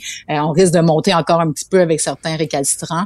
Euh, puis d'ailleurs, tu sais, je sais pas si vous êtes allé voir, mais tu sais, sur Twitter ou ailleurs, tu sais, ceux qui sont anti anti vaccins, puis sont comme bon, alors je viens d'annuler là mes abonnements au gym, j'irai pas au restaurant, alors c'est 4000 dollars de moins dans l'économie. Mais tu sais, c'est comme euh, si, si, si, tout était fermé, ça serait encore beaucoup moins à l'économie. Donc, euh, ça c'est pas la route. Moi, je pense que c'est vraiment un bon travail là, qui est fait par le gouvernement.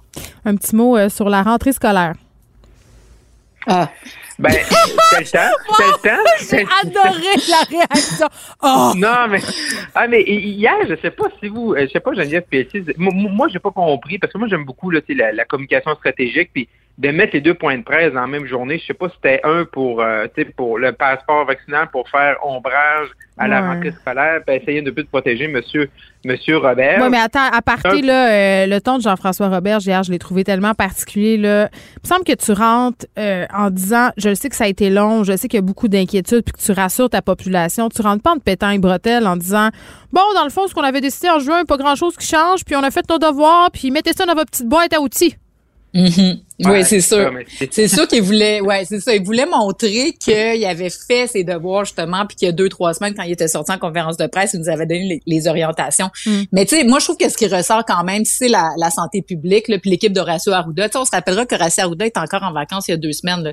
Donc je pense qu'il y a mm. bien des affaires qui ont été retardées, puis c'est quand même inacceptable parce que tu sais, ultimement c'est tout un gouvernement, là, puis la rentrée scolaire on peut pas l'échapper. Même François Legault la semaine passée, il nous disait la rentrée scolaire dans deux semaines, mais c'était comme non non, c'est la semaine prochaine, tu sais. Donc, ils ont vraiment, je pense, échappé le ballon là-dessus. Maintenant, euh, tu sais, de savoir la veille de la rentrée, là, tu sais, c'était aujourd'hui pour bien des, des, enfants, demain, toute la, commission scolaire de Montréal. Euh, tu sais, comment on forme les classes, etc. Tu sais, moi, je pense qu'il y aura pas de bulle classe, mais tu sais, est-ce que certaines directions d'école ont quand même préparé la rentrée en fonction de bulle classe? Euh, bref, euh, j'ai hâte de voir quand il y aura des éclosions comment ça va se gérer. Ben moi je, ma fille allait chercher ses livres un matin au secondaire puis c'est une petite fille qui aime beaucoup l'école puis elle était bien découragée puis elle, mm. elle aime plus ça l'école. Elle dit mais là est-ce que est-ce que ça va être le retour des bulles classes finalement? Parce que là ils nous disaient pas de masque. Ils ont de la misère à suivre nos jeunes en ce moment puis on les comprend. Marc André. Mm. Oui. Non, tout à fait. Puis moi, je, pense que c'est ce bout-là là, où hier, c'est vraiment en zone grise sur mm. une fois qu'il y a une éclosion, qu'est-ce qui arrive, euh, puis moi, c'est ça qui me donne un peu avec la santé publique, là, puis certaines annonces, c'est comme s'il n'y a, jamais de chiffres, il n'y a jamais comme de, de balises. On sait même pas le pourcentage de profs vaccinés. Exactement. ça, ça, bon point, Geneviève. Ça, comment c'est possible, ça? Je veux dire, ils sont capables de dire combien il y a d'étudiants par cégep, on a eu ça dans les médias, puis là, on ne sait pas combien il y a de profs. Euh, euh, je veux dire, moi, demain, il va y avoir un débat sur le pourcentage des gens qui sont la, la, vaccination obligatoire, mettons, dans le milieu de la santé, puis tout ça, puis l'éducation, OK, parfait, ayons le débat. Euh, moi, je pense qu'en santé, tout à fait, c'est un no-brainer, comme on dit en bon québécois. Hmm. Mais comment tu peux partir une réflexion sans avoir l'état de la situation? Moi, ben, c'est ça. Puis non, puis rentrer dans le brouillard, là, je pense qu'une expression qui est fort ben juste. On va savoir euh, de quoi il en retourne. Ça commence demain. Rentrée scolaire euh, à Montréal euh, qui s'amorce pour des enfants qui savent pas trop où ça s'en va. Les profs non plus, les directions d'école. On va se croiser les doigts. Elsie Lefebvre, Marc-André Leclerc. À demain. À demain. Bye bye. Vous écoutez Geneviève Peterson. Cube Radio. On est avec Luc La Liberté, spécialiste de la politique américaine, parce que ça continue de brasser pour Joe Biden du côté des États-Unis concernant la gestion de crise en Afghanistan. Luc, salut. Oui, bonjour Geneviève. Biden qui n'a pas réussi à convaincre la population américaine qu'il avait bien fait ça. Non, ben écoute, on, assiste à euh, pour pour quelqu'un qui est passionné de, politique puis qui vit ça depuis très très longtemps, euh, on assiste à ce qu'on appelle tout un spin hein, au plan euh, au plan politique. M. Biden, il réagit à, des sondages actuellement qui sont pour lui à court terme, en tout cas, qui, qui ont rien de favorable, qui sont même mauvais. il est parti de cotes d'appui ou d'approbation qui allaient jusqu'autour de 59-60% et ce que l'USA Today divulguait hier, c'est un taux d'appui de 41 Donc la, la chute, elle est brutale. En même temps, ce à quoi on assiste du côté de la Maison-Blanche et de Biden, c'est une opération médiatique où mm. on a déployé, on n'a rien retenu comme moyen. Et ce qu'on essaie de vendre, tu vois, j'étais branché aujourd'hui, euh, j'enseignais, j'étais branché plus ou moins en intraveineuse. Euh, on a presque l'impression que cette opération-là est un succès, tellement on fait intervenir de spécialistes qui nous relaient en temps réel, pratiquement à la minute près, le nombre d'Américains qui quittent et le nombre d'Afghans qui peuvent quitter le territoire. Tu vois, on disait tout à l'heure, écoutez, à chaque 39 minutes, il y a un avion qui décolle avec tant de gens à bord.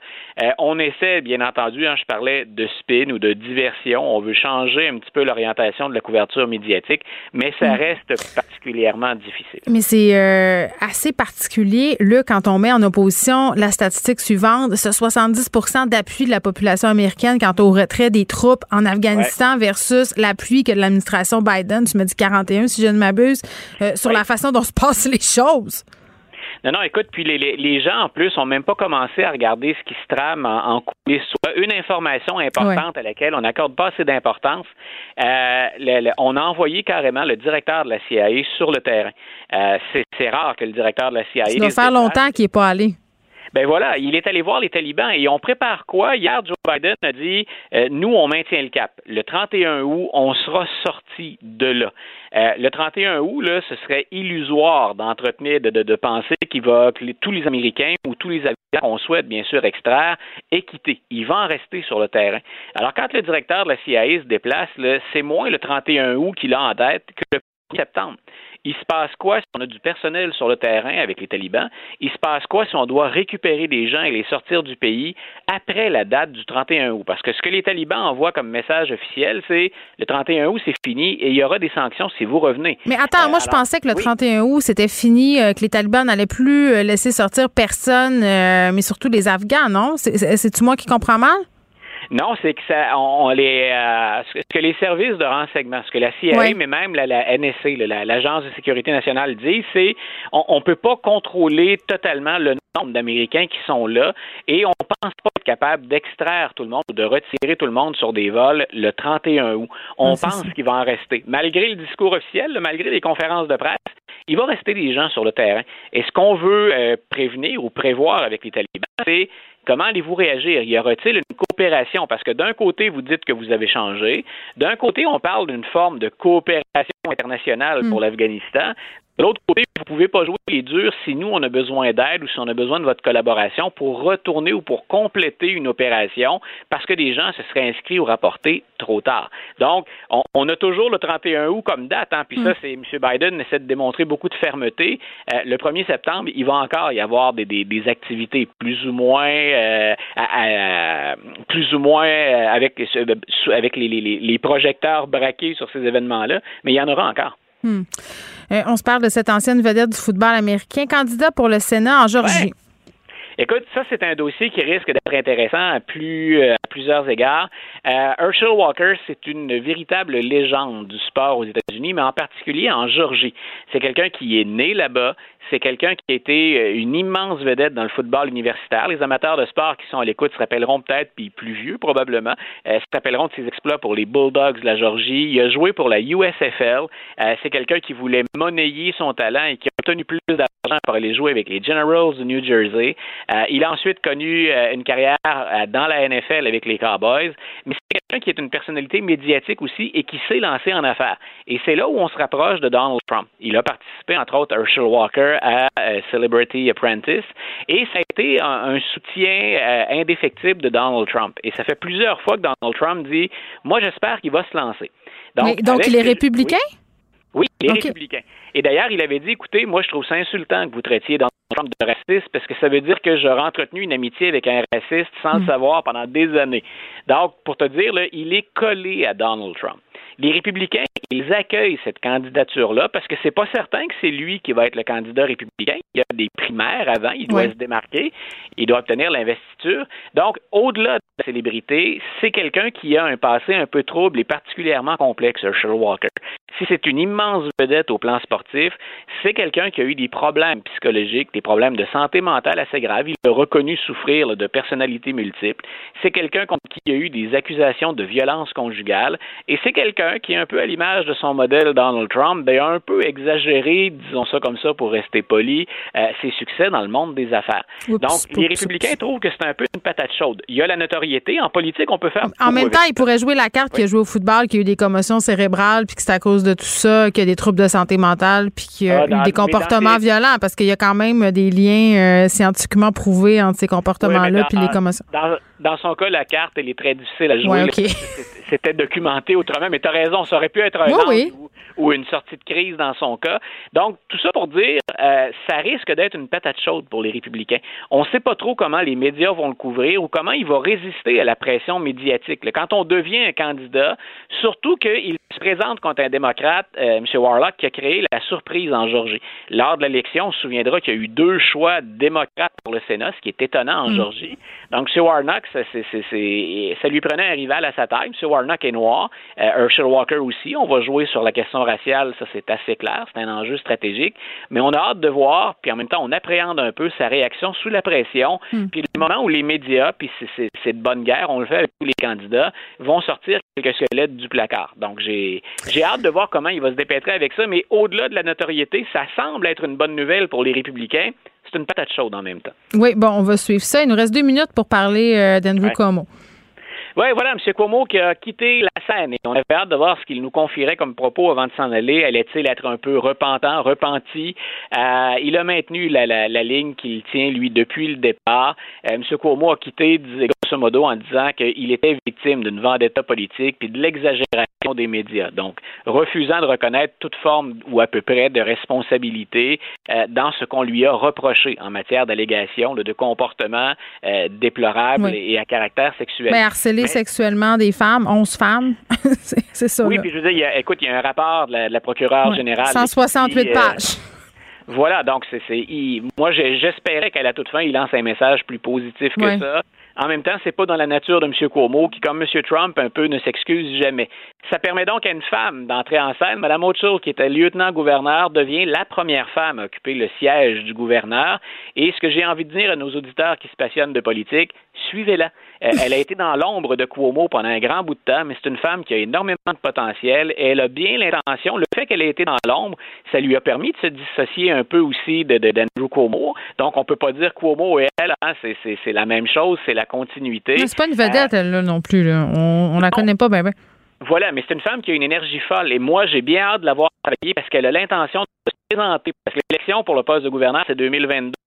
Donc, je terminerai en disant à nos auditeurs, surveillez-la donc. C'est la première femme. Ce sera peut-être la première élue. Là, elle obtient la job parce que M. Cuomo s'en va. Ça pourrait bien être la première femme élue en 2022 aussi. Bon, Luc La Liberté, merci beaucoup. C'est toujours euh, un plaisir. Ton son est un petit peu saccadé. On va voir à ça demain. Bye bye. bye bye. Geneviève Peterson. Rebelle dans l'âme, elle dénonce l'injustice et revendique le changement. Cube Radio. Cube Radio. En direct à LCN.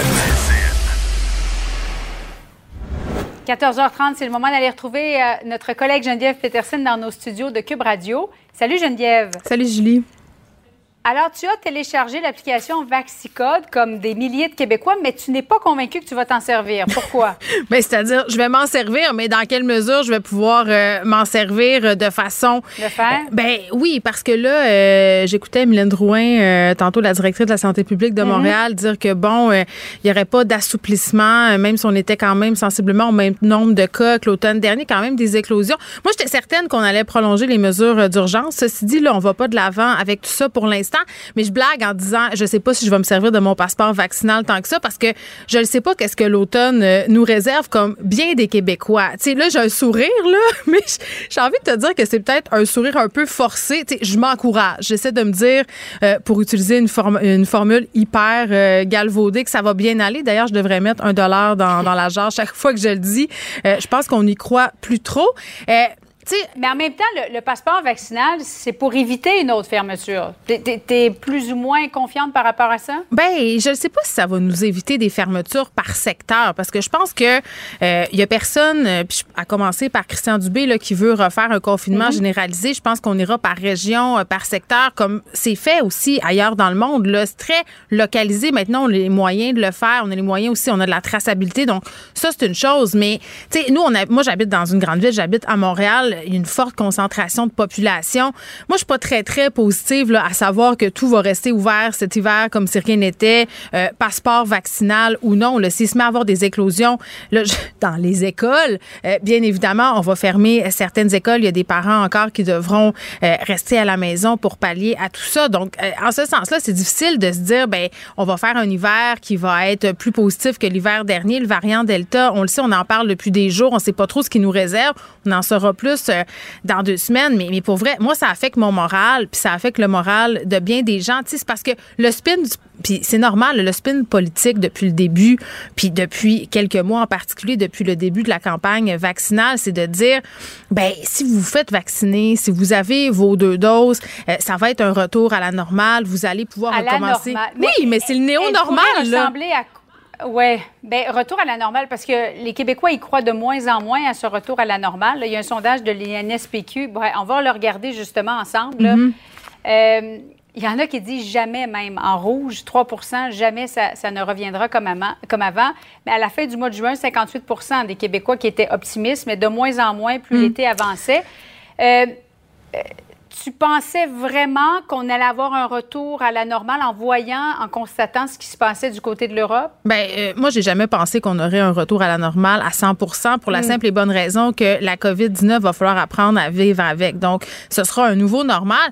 Et il faut se poser la question pourquoi notre morale est un peu en berne en ce moment? Parce qu'au mois de juin, tu sais, c'était l'été de tous les possibles. Je, je veux pas euh, redire les formulations de François Legault, mais c'était le vaccin, euh, le passeport vers la liberté. Tu t'en rappelles, là, on nous Moyen party. Oui, là, on était dans le moyen party. Puis on avait le goût d'y croire, puis on voulait y croire. Puis en même temps, il y a la petite voix au fond de ma tête qui me disait, ben ça va être comme l'été passé, ça va être mm. un été de répit, on va être un peu dans le déni. Puis là, ce qui plombe notre morale, ben c'est le variant Delta, c'est le fait que la frontière américaine reste fermée aux Canadiens. C'est aussi de voir qu'à travers le monde, il y a certains pays qui remettent, euh, certains pays qui remettent au goût du jour les mesures sanitaires, des confinements, euh, le retour de l'école euh, à masquer aussi, on s'y attendait, oui, puis pas vraiment.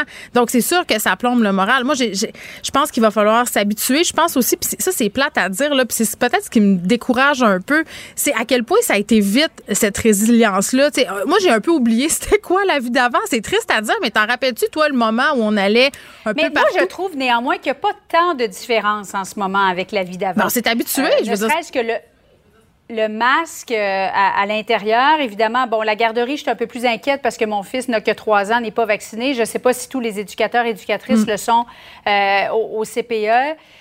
Mais sinon, moi, je trouvais qu'on se, on se rapprochait beaucoup de la vie normale. Ben on a le droit d'inviter des gens à la maison, on a le droit de se promener d'une région à l'autre. Je trouve ça intéressant ce que tu dis parce que c'est à ça qu'il faut se raccrocher en ce moment. Je veux dire, mhm. on a bien beau se déchirer la chemise sur le fait que c'est donc bien plate de porter un masque puis de se faire vacciner. Puis, by the way, se faire vacciner, c'est pas plate du tout. Ça prend cinq minutes, tu y vas puis ça te garantit une immunité. Euh, tu dis, c'est juste ça que ça prend justement pour voir nos amis, pour voir notre famille, de porter un masque quand je vais au centre d'achat, quand je vais à l'épicerie, quand je vais au restaurant, pour marcher de la porte jusqu'à ma place. Je veux dire, c'est pas un très gros sacrifice là, si je regarde ce qui se passe ailleurs dans le monde en termes mm. de sacrifice en dehors de la COVID. Là mettons, pensez aux Afghans là, qui sont pognés là-bas, puis vous allez peut-être trouver que votre vie est pas mal plus douce. Donc, c'est à ça que j'essaie de me raccrocher euh, quand je déprime sur euh, justement ce nouveau normal. Euh, la, seule affaire, parce que hier, si tu me permets, on parlait du souper que j'allais avoir avec mes enfants. Ben oui, ben c'était ma prochaine question en terminant. Comment ça s'est passé, ton, souper familial avec les enfants? Pas, si bien. pas, si bien. Ah oui? Ben, relativement bien, mais, mais ça n'a pas roulé comme sur des roulettes parce que les enfants, rendus à un certain âge, sont capables d'avoir un argumentaire puis remettre les affaires en question. Fait que c'est sûr que, euh, tu sais, puis hier, je te parlais du fait que je trouvais ça intéressant qu'on nous ait dit du côté de Jean-François Roberge que l'attitude des parents allait faire foi de tout. Fait que moi, quand j'ai présenté ça à mes mhm. enfants, j'ai dit, écoutez, le regarde, variant Delta, ça évolue. On nous a dit au mois de juin qu'il y aurait fort probablement pas de masque. Là, c'est pas le cas, mais c'est pas grave. On va y aller. Ben, il y avait une phase de, carême, mes enfants. Il y avait le sourire par en bas sur un moyen temps. Parce que c'est sûr, avec la chaleur et tout ça, qui, qui trouvaient que ça avait pas vraiment de bon sens. Puis, euh, on leur a donné la carotte au bout du bâton pour le retirer. Fait qu'il y avait une certaine déprime. Là. Fait que ça s'est pas si bien passé que ça. Mais ce matin, c'était, on était déjà revenu là, de cette affaire-là. Ça, l'affaire que je trouve dommage, c'est que ça peut démotiver certains jeunes pour l'école. C'est, c'est plate à dire, mais ça se peut des enfants qui aimaient l'école qui, là, tout à coup, trouvent ça pas mal moins de fun. ont peur de revenir en école en alternance, mais on n'a pas de certitude à leur offrir. c'est peut-être ça qui est difficile pour certains parents aussi de ne pas savoir. Geneviève, Bon après-midi à toi. Bonne chance. Merci beaucoup. Tous pour la suite. Merci. Salut, à demain. Joignez-vous à la discussion. Appelez ou textez le 187 Cube Radio 1877 827 2346. Hello. Le, le, commentaire de Danny Saint-Pierre, un chef pas comme les autres. Danny, salut. Bonjour. On s'était laissé sur une promesse hier. Oui, quand même. C'était celle de continuer notre discussion sur euh, le logement, le gouvernement euh, libéral qui a fait des promesses, oui. Euh, puis qui, pour vrai, se fait démolir sur cette promesse-là depuis qu'elle a été faite, semble-t-il, sur un coin de table. si je regarde ce que les analystes en disent, ça a l'air d'être des solutions qui amèneraient pas mal plus de problèmes qu'il y en a déjà. Mais nonobstant ça, parce que ça, on, on, l'a décortiqué un peu, euh, toi et moi, hier, euh, notamment sur euh, comment ça contribuerait à la surenchère, parce que ça en est un problème, la surenchère en ce moment. Il y a ça, puis on n'avait pas eu le temps de conclure sur le fait qu'en ce moment, on est devant une situation qui serait possiblement augmentée, là, pour faire une syntaxe très anglophone, si on allait de l'avant avec le gouvernement... Non, mais si on allait de l'avant avec le gouvernement libéral, c'est celle des achats à l'aveugle. Ben c'est-à-dire que le marché devient tellement euh, en effervescence et saturé. Peut-être moins à Montréal, mais si on se tourne vers Vancouver et Toronto, c'est des choses qu'on voit beaucoup. Les gens qui achètent sans voir. Moi, je pensais que c'était comme des légendes urbaines. Ah non, non, non. Mais dans le commercial, ça se fait beaucoup. Là. Dans le commercial, oui. Ça se fait énormément. Tu sais, euh, tu as des gens qui vont annoncer plus bas pour créer une espèce de surenchère. Il faut que tu te qualifies d'avance pour être capable de négocier. Puis tu vas faire un bid, donc tu vas faire une proposition de montant d'achat sans visiter, sans garantie légale. Fait que t'achètes une boîte de Cracker Jack? Ben, tu achètes quelque chose de, particulier en disant, OK, on va le stripper au complet. On espère que les fondations soient correctes. On espère qu'il n'y a pas de vice inhérent qui soit là. Mais hmm. ben, ça, c'est complètement fou, là. Mais tu sais Parce que Montréal... tu crées une bulle, puis t'annihiles les possibilités de négociation pour un paquet de gens, puis tu crées une espèce de courant qui, tu sais, on a beau bâcher sur la, proposition que le gouvernement vient de faire, cette espèce de projet de loi-là, mais on veut empêcher les gens de négocier comme ça, créer un mécanisme pour que ça, ça arrête. je pense que ce qu'il faut empêcher, surtout euh, dans la crise immobilière, c'est le secret. Que ce soit en location ou en achat, le, fait de ne pas savoir à combien c'est parti. Euh, on voit ça régulièrement, là, des achats de propriété ou d'immeubles à revenus à un prix X, un peu de stripping, un peu de maquillage. On reflippe tout ça dans deux ans avec 300 000 de plus, euh, qui est justifié en rien, là, finalement. Ça, ça serait peut-être le temps qu'on recommence, euh, à, ben, pas qu'on recommence, qu'on commence à regarder ça. Puis au niveau locatif aussi, tu sais, ben de pas savoir combien les locataires payaient avant que tu arrives. Oui, mais ça, c'est une situation qui a été fabriquée par quoi, tu penses? Tu sais, tu as déjà été propriétaire d'immeuble, moi aussi. Euh, tu as un locataire, ça fait 30 ans qu'il est en haut, tu es mhm. capable de. le locataire choisit de quitter. Mais il faut que tu puisses la justifier, ta hause de prix. Ben, il faut que tu puisses la justifier, mais en même temps, tu as le marché. Avec l'inflation, tu peux. Ben oui, puis les taxes. les taxes que tu as sur ton immeuble, puis le marché aussi. Tu sais, pourquoi, pourquoi on pourrait pas considérer ça comme un véritable investissement? Puis d'être capable de travailler avec euh, l'offre puis la demande. C'est juste que c'est pas un investissement comme un autre. Quand tu euh, loges des humains, c'est pas tu as des obligations éthiques. Après ça, c'est un propriétaire que tu peux justifier avec les travaux, les améliorations que tu as apportées et l'inflation. Parce que moi, je t'entends, là, quand tu as un locataire qui est là depuis 30 ans, puis là, je, dis n'importe quel chiffre, mais euh, tu as, une personne âgée qui quitte pour une résidence, ça fait 30 ans qu'elle est là, son loyer est encore à 575$ par mois. C'est bien normal qu'avec le marché actuel et l'inflation, le propriétaire euh, puisse monter le prix du loyer. Ben, ça, ça c'est très normal en apportant euh, certaines améliorations, peut-être s'il y a lieu, s'il n'a pas entretenu bien son immeuble au fil du temps. ça, ça... mais mets-toi dans, les souliers du propriétaire. Ben, Il est taxé. Je les connais, les du Parfait. Ben, restons-y un instant, puis quittons l'éthique deux minutes, là, parce que. Je pense qu'il y a un moyen de faire ça juste et éthiquement. Je pense ça Je pense que c'est possible, mais les euh, quand tu as plusieurs portes, je pense que tu t'insensibilises à un moment donné parce que tu t'es tellement fait fourrer par du monde querellant qui décide de pas payer puis de vivre sur ton bras. Puis là, tu en as 4, 5, 6 qui te payent pas. Là, puis là, tu cours après tes billes puis t'es pas une corporation. Ça va pas bien. Ben, c'est ça. La spéculation immobilière, ça, c'est, ça fait partie, à mon sens, euh, du problème. Quand tu es un propriétaire et que tu as très peu de portes, tu sais, tu as, un immeuble ou deux immeubles, ou trois même. Ça commence à quand même faire des responsabilités, trois immeubles avec des portes. Ben, c'est des grosses hypothèques. Tu n'as aucun intérêt à fourrer tes locataires. Tu veux qu'ils restent là parce que tu veux rentrer dans ton argent, parce que tu veux rentabiliser tes rénaux, puis parce que changer de locataire, c'est cher, puis c'est du trouble, puis c'est chiant. Ouais, mais imagine qu'il y en a deux sur trois qui décident de pas te payer. Ah, mais si tu choisi bien, tes locataires. Ouais, mais même si tu choisi bien, il peut arriver quelque chose. Oui, mais normalement. tu te retrouves avec aucun recours. C'est bien difficile, ça fait qu'il y a un paquet de gens qui quittent ce marché-là, puis qui vont investir ailleurs. C'est pour ça qu'il y a de l'aide pour les locataires qui peuvent, qui peuvent pas payer, que ce soit à cause de la pandémie ou pour d'autres raisons. Mhm. Tout ça, ça devrait être plus clair. Il y, a comme il y a une réflexion à avoir sur l'industrie, si on veut, euh, du logement dans les grandes villes. Oui, puis des dépôts de sécurité, moi, je suis pas contre. Puis il y a du cas par cas aussi. Il y a des gens qui ont pas l'argent pour faire des dépôts de sécurité. Euh, tu sais, ça se parle. Ça se parle. Les propriétaires, ce sont des humains. Là. Puis si ton propriétaire est un gros méchant, euh, peut-être que c'est pas une bonne idée que tu aies habité dans un de ces logements parce que fort probablement probablement, quand ta toilette va couler, ben, il n'y aura pas d'abonnés au numéro composé. Ben, tu vois, c'est relationnel, ce truc-là. Tu as deux pôles, là. T'as le bien puis t'as le mal, là. Puis on, dirait qu'il y a juste ça. Mais il y a des zones grises dans le milieu. Ça, les locataires euh, contre les proprios, là. Il y a, ben, des, y a des locataires qui sont extraordinaires, puis il y a des proprios qui sont super, puis il y a des locataires qui sont des tonnes de mal, puis il y a des proprios qui sont des profiteurs, je veux dire. Évidemment, mais les règles à l'entrée sont pas favorables à un petit propriétaire. Tu imagine s'il y avait des petits propriétaires là, qui étaient tentés, puis qui se sentaient en sécurité d'être capables de pouvoir faire de la location avec un filet. J'ai envie de te dire que les règles à l'entrée sont pas faites non plus pour les gens qui n'ont pas des bons revenus. Je veux dire, en ce moment, si tu veux louer un appart qui a de l'allure à Montréal, tu as intérêt à attacher ta tuque avec la broche puis à montrer ton talon de paye. Euh, puis même, entre talon de paye généreux, il va y avoir quand même une guerre de celui qui a pas d'enfant, celui qui a pas de chien, celui qui est jamais là, celui qui est là que Montréal doit mettre son pied à terre puis dire est-ce qu'on veut des familles? Est-ce qu'on veut, Est-ce qu'on veut une mixité? est-ce qu'on veut avoir des gens de tout acabit qui habitent? Ici? On veut juste des bobos qui sont là puis qui font des, ben, des cottages avec des plex? Ben, c'est ça qu'on veut, je pense. Ben, ben en, ce moment, c'est ça qu'on veut. Ben, nos politiques, c'est vers là qu'elles nous font tendre. Puis après ça, on se demande pourquoi les jeunes familles quittent Montréal. Je veux dire, dans mon quartier, Rosemont, si tu veux acheter un plex, je te l'ai dit hier, je leur dis encore, c'est 600 000. Euh, c'est une dompe, il faut que tu mettes 400 000 de Renault. Qui a les moyens de se payer ça sans se saigner à blanc? Personne. Personne. Donc, donc, bye bye. je pense. C'est quoi, terre bonne, vit ton bonheur? Non, c'est terre bonne humeur. C'est ça. juste pour ça, moi, je veux pas y aller. Je veux pas y aller. mais, euh, on doit se poser des questions sur l'étalement urbain. Hmm. Puis je pense que les municipalités ont un rôle à jouer, que ce soit pour des dépôts de sécurité, pour être capable d'être le bailleur de fonds de quelque chose qui va aider les gens à entrer dans le marché.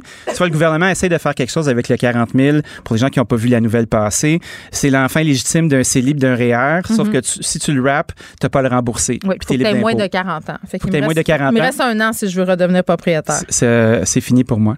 C'est terminé. Mais je suis déjà propriétaire. Mais enfin. Bravo. Je pense que je pense que c'est un sujet euh, qui va être excessivement important à l'extérieur aussi euh, des moments où nous les médias on fait oh, il y a une crise du logement. Excuse-moi, il y a quelque chose qui s'appelle la campagne municipale. Oui, tout à fait. Ça, devrait être discuté euh, abondamment. À mon sens, c'est un des enjeux principaux de cette campagne là. je pense que je pense que l'oreille va être au rendez-vous. Puis parlant de revenus là, as-tu vu ça toi? On va se parler. As-tu vu ça? Je l'ai-tu vu, tu penses? As-tu vu ça? On va s'en parler? As-tu crié? Bon. Il y avait euh, une serveuse pas contente. Ça se passe dans le coin de Bécomo. Oui. Ça se passe dans un restaurant Max. On les salue. Deux clients euh, qui se pointent au restaurant. Le gars paie sa partie, laisse pas de pourboire. Arrivé au moment euh, de payer la seconde partie de la facture, la serveuse qui refuse de donner son change à la madame, donc à la conjointe du gars qui a pas laissé de type, en disant ben écoute, il a pas laissé de pourboire, fait que paie le pourboire à sa place. Ben moi, de un, pourquoi que le monsieur a pas ramassé la facture de la madame? Moi, ça, ça m'a fait capoter. Christy, t'es chez Mike, t'es trop cassé pour inviter ta blonde. Comment? Si on veut l'égalité des sexes, il faut, faut, que les ben, gens chacun son tour. Mais peut-être que c'était chicané, là. Ben, on, coupe pas des factures en deux quand on est un couple. On fait chacun son tour. Voyons donc. Ben, c'est tellement pas romantique. Moi, mon chum, il m'invite au restaurant à souper, puis moi, je l'invite au restaurant de déjeuner. C'est hot, hein? C'est comme au prorata. J'aime ton style. C'est l'intention qui compte. Correct. OK. Prendre en otage le change de quelqu'un pour se payer, c'est non. La relation que j'ai avec les pourboires, elle est bien connue. Euh, quand on paye des gens 10 et 30 dollars en, échange d'un pourboire qui est arbitraire de la part des clients, en leur donnant l'illusion hmm. qu'ils ont un contrôle sur la qualité de leur service, c'est dans les moments comme aujourd'hui, où on n'a pas de personnel et ça va très, très mal, qu'on se rend compte que ça tient pas la route. OK, j'ai trois questions. Tu vu les réponses ben, de, Mike? J'ai trois questions pour toi. là. C'est fucked up. OK, mais c'est quoi que Mike a répondu? Ben, le Mike de Bécomo l'a fait effectivement dans un restaurant avec service. Il faut prévoir un pourboire. Oui, mais le principe même du pourboire, là, si on se fie aux règles qui sont en place, c'est de démontrer ta satisfaction. C'est pas obligatoire. Tu es insatisfait, mm. tu laisses pas de pourboire. Sauf qu'au Québec, ici, on est du monde smart. On n'aime pas ça la chicane. Fait qu'est-ce qu'on fait? Ben, on en laisse pareil du pourboire, puis on rentre la queue entre les deux jambes, puis on mm. laisse une étoile sur le Facebook ou sur le Google. Moi, j'ai déjà été passive agressive. J'ai laissé deux cents. OK, trois, trois questions. Remarque, si le client prévoit pas de pourboire, c'est le personnel de service qui paie pour vous offrir le service à table. C'est-tu vrai, ça? Ben oui, c'est vrai. Pourquoi? Ben, parce que on va se baser sur les ventes que la personne a faites, puis c'est sur ça que son taux d'imposition va être basé. Fait que quand on, nous, on doit gérer les pourboires à l'interne, mm-hmm. puis qu'on doit faire des déductions à la source, ben, on va regarder la vente des gens. le serveur a vendu pour combien? C'est euh, sur ses cartes de crédit, euh, sur ses factures avec des cartes de crédit, il y a les pourboires, on est capable de les tracker, on est capable de les chercher. Il y a une juxtaposition entre les ventes puis les pourboires qui ont été reçus. Des fois, c'est 25% de pourboires, des fois, c'est 5% de pourboires. Mais le mécanisme de, de punition n'existe pas pour vrai. Il est là, mais pour une infime partie. Fait que, quand ça coûte 20 pièces au restaurant là, ben ça t'en coûte 27 en réalité. On serait-tu capable de mettre 27 à la fin? Parce que tu vas le sortir pareil ton 27 Mais ben, moi je serais pas, tu le sais, euh, j'ai la même position que toi. À, quoi on joue? OK, mais est-ce qu'avoir un mauvais service c'est une raison pour pas donner de pourboire? Ben, moi je pense que le service là, il devrait être régi dans la maison. Puis ça devrait être quelque chose que le restaurateur s'engage à donner dans son prix total un mauvais service, là, ben, c'est un restaurateur qui fait pas bien sa job. C'est pas un serveur qui décide de mal te ben, servir. c'est ça. Ben, ce qui m'amène à te poser euh, la dernière question. Est-ce que le serveur, c'est le seul responsable quand ça se passe mal euh, dans, un, dans ta soirée au resto? Là? Mais pourquoi, e, effectivement? Parce que là, dans le cas euh, de la madame du Max à Bécomo, pour ne pas les nommer, ils ont attendu deux heures et demie. Là. Ben, ils ont attendu deux heures et demie parce que c'était un, un, mauvais restaurant qui étaient dans une mauvaise situation, ou hmm. c'était un bon restaurant qui se sont retrouvés avec euh, des avaries euh, qui étaient hors de leur pénurie de main-d'œuvre. La pénurie de main-d'œuvre. Mais tu sais, il y a plein de monde frustré, ça fonctionne pas. Moi, je pense que si tu veux avoir un restaurant avec service, tu regardes comme dans les Europes, puis tu mets le prix du service dans ta facture à la fin. Fait qu'il n'y en a pas de chicane. Mais le service, il est inclus, le pourboire est à votre discrétion. Mais le problème aussi avec le pourboire, c'est que ça retire 15% du chiffre d'affaires total de la maison qui s'en va juste dans un département parce que on, a des règles ici qui fait qu'on paye les serveurs comme des cheap. Mais des serveurs là, c'est un des membres des métiers de la vente, comme des agents d'immeubles, des agents d'assurance, des vendeurs d'auto, des vendeurs de meubles, des vendeurs de piscines, ça devrait marcher à commission cette affaire là. Tu vas avoir quelqu'un qui est performant tu as un bon salaire de base, puis après ça ben ce salaire là, il est majoré avec une commission. En même temps, si ça marche à commission, c'est parce qu'il me pousse des bouteilles puis des affaires, mais ça, ça veut qu'il pousse c'est sa job. Faut pas que je m'en rende compte. Non, il faut qu'il soit bon. Puis le, la resta, je vous avertis, le mark my words, comme on dit en bon français. il va y avoir un grand, grand, grand clivage qui va s'installer quand les, euh, les aides gouvernementales vont s'en aller. Ça, c'est quand ça? Ben ça, écoute, je pense que ça va être après les élections, puis ça va dépendre s'il a gagné ou il a perdu. Exact. Mais ça va coûter cher aller au resto. Il n'y a plus personne qui veut travailler. Moi, mon salaire de base de cuisinier, là, il est à 18 pièces de l'heure, plus une petite partie euh, des ventes de cuisine qu'on est capable de sortir pour leur donner des goodies. Puis quand on fait le taux horaire des gens en salle, ben c'est astronomique là. Ça va quand même assez haut, ça peut partir jusqu'à 25, 30 dollars de l'heure tout dépendant des quarts de travail qu'ils vont faire. Hmm. Mais en même temps, une mauvaise journée, ils vont descendre à 11, 12 pièces parce qu'il n'y aura pas grand monde. C'est ça. Pourquoi l'employé devrait prendre le risque à la place d'entrepreneur? Moi, je comprends pas pourquoi on se défend bec et ongle de vouloir préserver ce système archaïque-là, puis que ce soit de la part des restaurateurs, des serveurs, des clients qui se disent qu'ils ont une certaine, forme de contrôle. T'en as pas de contrôle, c'est dans ta tête. Tu penses que tu as du contrôle, mais t'es même pas capable de t'affirmer quand ça va pas bien. Puis après ça, ben là, sinon, c'est la serveuse qui va ramasser ton change puis qui va se pousser avec. Voyons donc, ça marche pas, ça. Je drop mon micro. Salut. À demain. Geneviève Peterson. Une animatrice pas comme les autres. Cube Radio. On est avec euh, Patrick euh, Bonnet, responsable de la campagne Climat-Énergie pour Greenpeace Canada, parce qu'on voulait euh, se lancer vers ce programme, me direz-vous, dans une analyse des propositions, bilan des différents partis fédéraux sur le plan environnemental. On sait que la question climatique est au cœur de cette élection-ci. C'est aussi une thématique électorale qui est chère aux jeunes qui vont se présenter aux urnes le 20 septembre prochain. Monsieur Bonnet, bonjour. Bonjour. Bon, parlons euh, tout d'abord euh, des libéraux, puisque ce sont eux qui sont au pouvoir jusqu'à preuve du contraire. Là, ils ont beaucoup été accusés euh, d'avoir un discours environnemental, mais d'avoir des gestes qui n'allaient pas en conséquence de ce qu'ils prônaient. Là. Autrement dit, il faudrait qu'ils walk de taxe. Êtes-vous d'accord avec ça? Totalement, totalement. On a un gouvernement sortant qui est qualifié par plusieurs d'incohérent en matière de lutte climatique. Je me rendrais même jusqu'à irresponsable quand on considère l'ampleur de la crise. Pourquoi? Ben, si on regarde le bilan, c'est oui, des promesses, oui, quand même des milliards qui ont été investis pour réduire les émissions, augmenter le, le prix sur le carbone, euh, avec des mesures dans le transport en commun, par mm.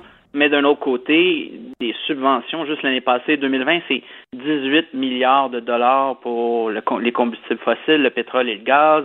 Souvenez-vous, euh, M. Trudeau poussait pour le pipeline Keystone XL, essayait de vendre ça à M. Biden, euh, est arrivé au sommet euh, sur le climat de M. Biden avec une cible de réduction de gaz à effet de serre moins ambitieuse que M. Biden, qui était, qui était là depuis trois mois, après cinq ans euh, sous M. Trump. Donc, c'est vraiment, euh, je vous dirais, de l'incohérence euh, totale, malgré les belles promesses. Là, on, on s'en souvient, là, Stephen Guilbeault s'est présenté en 2019 aux élections. Ça devait être un, gouvernement vert, mais à la lumière des feux de forêt, de la canicule qu'on vit, des événements extrêmes, mm. et demi-mesures, là, ça, ça ne fonctionne plus.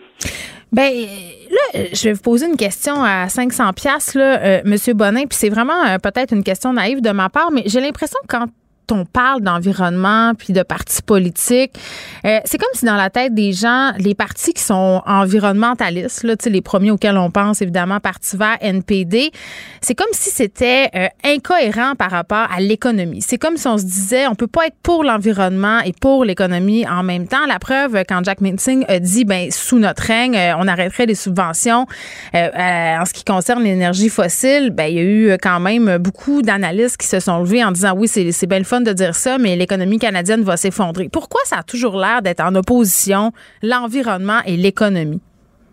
Ben, ça dépend avec quelle lorgnette on le regarde. Évidemment, il y a des secteurs pétroliers, gaziers, puis c'est pas moi qui le dis, là, c'est l'Agence internationale de l'énergie, qui est quand même vue comme étant très conservatrice, euh, a sorti un rapport en mai dernier disant les gouvernements ne doivent plus financer le pétrole et le gaz, les projets pétroliers gaziers, parce que cet argent-là, ben, a contribué à la crise climatique, il faut plutôt investir dans les solutions. Hmm. Et, donc, ces secteurs-là, si on est sérieux dans la lutte climatique, pétrole et gaz, il faut plafonner la production, il faut la réduire.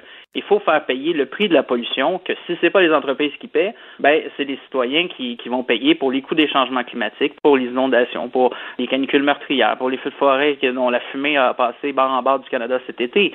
Donc, ça fait partie de cette réalité-là. Il y a des occasions de développement, par exemple, l'électrification des transports au Québec, c'est un bel exemple où on a des entreprises qui fabrique des autobus électriques qu'on vend en, mm. Californie, aux États-Unis. On construit même euh, des, usines aux États-Unis pour les produire. Même chose au niveau des bornes de recharge, même chose au niveau du transport collectif avec les trains, les métros. Oui, il y a des enjeux avec les métros puis l'Inde, là, j'en conviens. Mais euh, il y a des potentiels de mm. déploiement. Les énergies renouvelables au Québec, on est le paradis des énergies renouvelables, malgré que euh, il y a encore beaucoup plus de potentiel à aller loin là-dedans. Donc c'est en fait, je dirais que c'est l'émergence d'une nouvelle réalité qu'on n'a pas le choix de suivre hmm. parce que si on le fait pas, ben, ça va être produit un petit peu partout sur la planète et ça l'est déjà produit un petit peu partout sur la planète.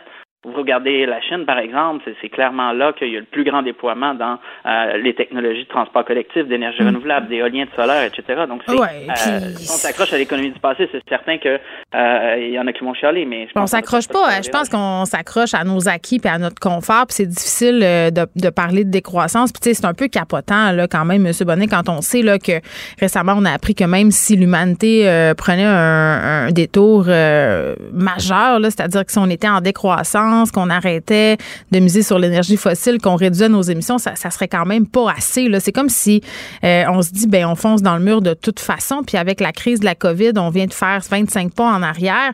Euh, qu'est-ce qu'on fait pour faire comprendre aux gens qui n'est pas minuit moins une, mais qui est minuit et six?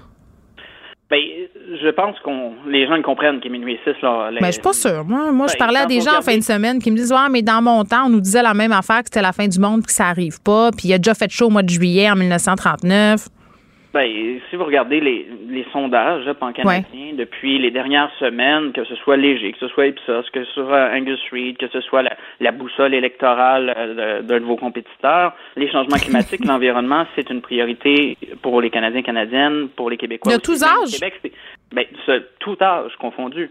Euh, évidemment, il y a des forces, euh, des tranches d'âge plus fortes, entre mm. autres les plus jeunes et les personnes de 65 ans et plus actuellement, euh, mais ça reste que tout âge confondu euh, au Québec, particulièrement quand on regarde ça par rapport aux autres provinces canadiennes, mm. même en Colombie-Britannique qui brûle actuellement encore, là, mais c'est là que la sensibilité est, la plus forte. L'enjeu, c'est en effet de ne pas tomber dans le fatalisme et de dire on est foutu. Il n'y a plus rien à faire. Parce que la science, elle dit pas ça. Là. Elle dit, OK, on a vraiment, euh, les, les, politiciens n'ont pas agi de manière résolue dans les dernières années, années, voire décennies, là, et on se retrouve dans une situation où on subit les impacts. C'est plus dans 30 ans, c'est tout de suite, on les voit. Et si on fait rien, clairement, on s'en va euh, dans un mur. Clairement, il va y avoir des impacts majeurs, on le voit déjà, là, mm-hmm. mais euh, c'est encore possible de limiter les dégâts et c'est possible même de, de, tirer des opportunités de ça. quand, quand je vous parlais de l'économie, par exemple, dans les transports collectifs, en dans, dans, les bâtiments verts, dans, dans l'alimentation, l'agriculture locale, Mm. l'agriculture de proximité, les, les, parcs urbains, les logements sociaux verts. Donc, il y a, euh, il y a mm. de ces modèles-là à développer, mais ne surtout pas tomber dans, dans cette idée-là que ah, maintenant, on ne fait plus rien parce qu'on sait que ça va juste être pire. Ben oui, puis je veux qu'on en parle de transport. Euh, les politiciens font de la politique, là, puis ont bien compris que justement, l'environnement, ça intéressait les électeurs euh, cette élection aussi. quand on entend Yves-François Blanchet dire que c'est possible de faire un troisième lien de façon écologique, est-ce, que, est-ce, que, est-ce qu'il est en train de pelleter des nuages? Ben là, écoutez, tous les experts, tous les groupes environnementaux, tous les experts en transport euh, disent que c'est un mauvais projet, que mettre 10 milliards là-dedans, ça n'a pas de bon hmm. sens, qu'il euh, faudrait financer le transport collectif beaucoup plus que de creuser le plus gros, le plus large tunnel du monde avec un, euh, une excavatrice qui, un tunnelier qui coûterait un milliard de dollars, qui n'existe même pas encore, qui ça coûterait c'est un non-sens là. Je, c'est clairement de l'électoralisme, malheureusement, de la part de, euh, de M. Blanchet, qui, qui est vraiment dur à suivre là-dessus. Hier, c'était la position du parti. Aujourd'hui, c'est sa position personnelle qui est différente du parti. Le parti n'est pas contre. Lui, il trouve que c'est bon environnementalement parlant. Euh, c'est n'importe quoi, honnêtement. Là. Euh, les solutions, elles sont là. Si on regarde point de vue climatique, malheureusement, ça, ça va faire mal au bloc, je crois, parce que euh, ils, voulaient se positionner comme vert. Ils ont des mesures intéressantes dans, mm. dans leur plateforme, quoi qui est loin d'être parfait, je vous dirais là. Mais euh, ce genre de position-là, complètement euh, farfelu, mm. excusez-moi, mais de dire que c'est un projet vert, là, il y a personne d'autre qui a dit ça. Et, malheureusement, malgré son passé de ministre de l'environnement, M. Blanchet est, pas reconnu comme un grand environnementaliste nécessairement. C'est pas M. Suzuki qui dit ça. on va se laisser en parlant des conservateurs. Bruno est-ce que selon vous, il y a le même discours quand il parle au Québec d'environnement euh, ou, par exemple, s'il est en Alberta? Ben, il est franc sur le troisième lien, que lui-ci est favorable, euh, probablement le plus franc, je dirais, là-dessus. Là, on n'est pas d'accord, évidemment. Mais euh, sur les autres enjeux, il a, je dirais, une position beaucoup plus euh, raffiné au Québec, donc il va pas mettre de l'avant le fait que euh, euh, sa plateforme électorale, il y a beaucoup de choses là-dedans qui a été demandé par les pétrolières, qui proposent mm. d'en faire moins alors qu'on devrait en faire plus, que la question des pipelines, par exemple, la question de, de gazoduc, ben il veut un corridor énergétique, mais il n'en parle pas, corridor énergétique étant l'idée de passer des pipelines et des gazoducs euh, euh, d'ouest en est et d'est en ouest pour euh, approvisionner toute la planète en, pétrole et gaz. Il ne met pas ça de l'avant parce que clairement au Québec, ça ne résonne pas chez les gens. On l'a vu avec les mobilisations sur Énergies, par exemple, le pipeline, même chose sur GNL qui a été rejeté par le gouvernement Legault. Donc c'est il y a quand même la franchise, frise, pardon, la franchise dans sa plateforme, c'est très clair. C'est c'est un plan pour en faire moins. C'est un plan qui plaît aux pétrolières. Euh, c'est ce que les, conservateurs proposent. C'est de loin le pire parti en termes de plateforme environnementale. Mais au moins, euh, c'est pas juste des promesses électorales. On sait à quoi s'en tenir. C'est ce que je retiens. non? Ben oui, écoutez, euh, on sait à quoi s'en tenir et, je vous dirais que c'est c'est épeurant de, voir ce type de proposition-là alors que sur le terrain, là, les, les, feux de forêt sont encore actifs. On a vu une canicule, une deuxième canicule au mois d'août à Montréal avec les impacts qui viennent avec. Mhm. Euh, oui, c'est très inquiétant. C'est déconnecté un peu. Euh, Patrick Bonnet, merci, qui est responsable de la campagne climat-énergie pour Greenpeace euh, Canada. On essayait de voir, bon, d'analyser. C'est sûr qu'on fait ça en sept minutes, là. Donc, vous me direz, on vous reparlera très certainement lors de cette campagne. bon, on essayait d'analyser les différents plans des partis fédéraux au niveau de l'environnement. Geneviève Peterson. Une animatrice pas comme les autres. Cube Radio. Cube Radio. Les rencontres de l'heure. Léa Streliski et Mathieu Cyr. La rencontre Streliski-Cyr. Bon, Léa et Mathieu, Salut. Euh, je commence à soupirer. Non, mais c'est parce que je me fie beaucoup sur vous là, pour rétablir euh, l'optimisme dans l'émission parce que je pense qu'on est en train de faire le deuil d'un éventuel retour euh, à la normale. Le moral des Québécois qui est à la baisse selon un sondage mené par l'INSPQ. Pour vrai, moi-même, je suis découragée, je suis écœurée, j'anticipe l'hiver. Puis là, pour vrai, je m'en remets complètement à vous, Léa. Ben moi, je suis pas si découragée, sincèrement. Euh, on, va prendre l'énergie de ma fille qui rentre en deuxième année, qui a sept ans. Et quand je lui ai annoncé l'affaire du masque qu'elle allait devoir euh, porter en classe, je lui ai dit il n'y aura pas de bulle classe cette année, mais il y aura le masque dans l'école encore. Et sincèrement, elle était juste tellement heureuse de pouvoir revoir d'autres amis dans la cour de récré qu'elle était hyper contente. Donc, je me dis, est-ce que c'est complètement triste que ma fille fait partie d'une génération d'humains où, genre, elle se raccroche au fait qu'elle pourra voir des amis à la récré et c'est ça son bonheur? Peut-être, mais en même temps, c'est notre lot. Qu'est-ce que tu veux? Fait que, sincèrement, moi, tant que le vaccin tient, je me sens privilégiée en ce moment, puis je me dis que la sélection naturelle est à l'œuvre, puis s'il y a du monde qui veut mourir alors qu'on a les remèdes, eh bien, allez-y. Mais c'est quand même mieux que c'était. Mathieu? Voilà. Ah ben moi j'amène des, euh, des solutions, des pistes de solutions pour passer le temps euh, pendant cette, crise sanitaire-là.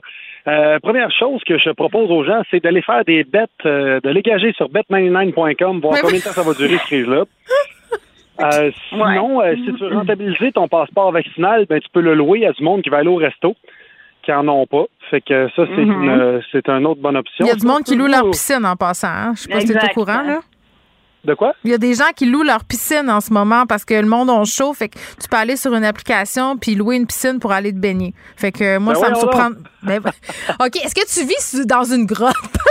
Ça Non, il y a sûrement. Ça, moi, je veux dire, je, je, je, ça me viendrait pas l'idée d'aller me baigner dans un germe de quelqu'un d'autre. Je sais pas pourquoi je trace les piscines publiques, mais pas les privées. Ben, t'as bien raison. Puis moi, je serais pas certaine du tout de vouloir euh, accepter des étrangers chez nous. Mais, tu sais, on niaise avec tu peux louer ton passeport vaccinal. mais tantôt, je disais, il y a même pas de photo. Je comprends qu'on va faire une identification avec une autre pièce d'identité, là, mais j'ai l'impression qu'il y a des, des, en tout cas, des endroits quand il va être passé une certaine heure de la soirée avec l'alcool qui va être un petit peu plus lousse sur la vérification. Mais ça, c'est peut-être juste moi. Ben, c'est sûr. En plus que tu portes un masque, euh, tu sais, euh, bonne chance pour l'identification. Tu peux te déguiser. Euh, ensuite? Non, oui, on peut faire le, jeu des, des huit erreurs avec les mesures gouvernementales. Ça, c'est une. à chaque à chaque semaine, tu relèves les huit erreurs, puis ben écoute, tu gagnes un t-shirt.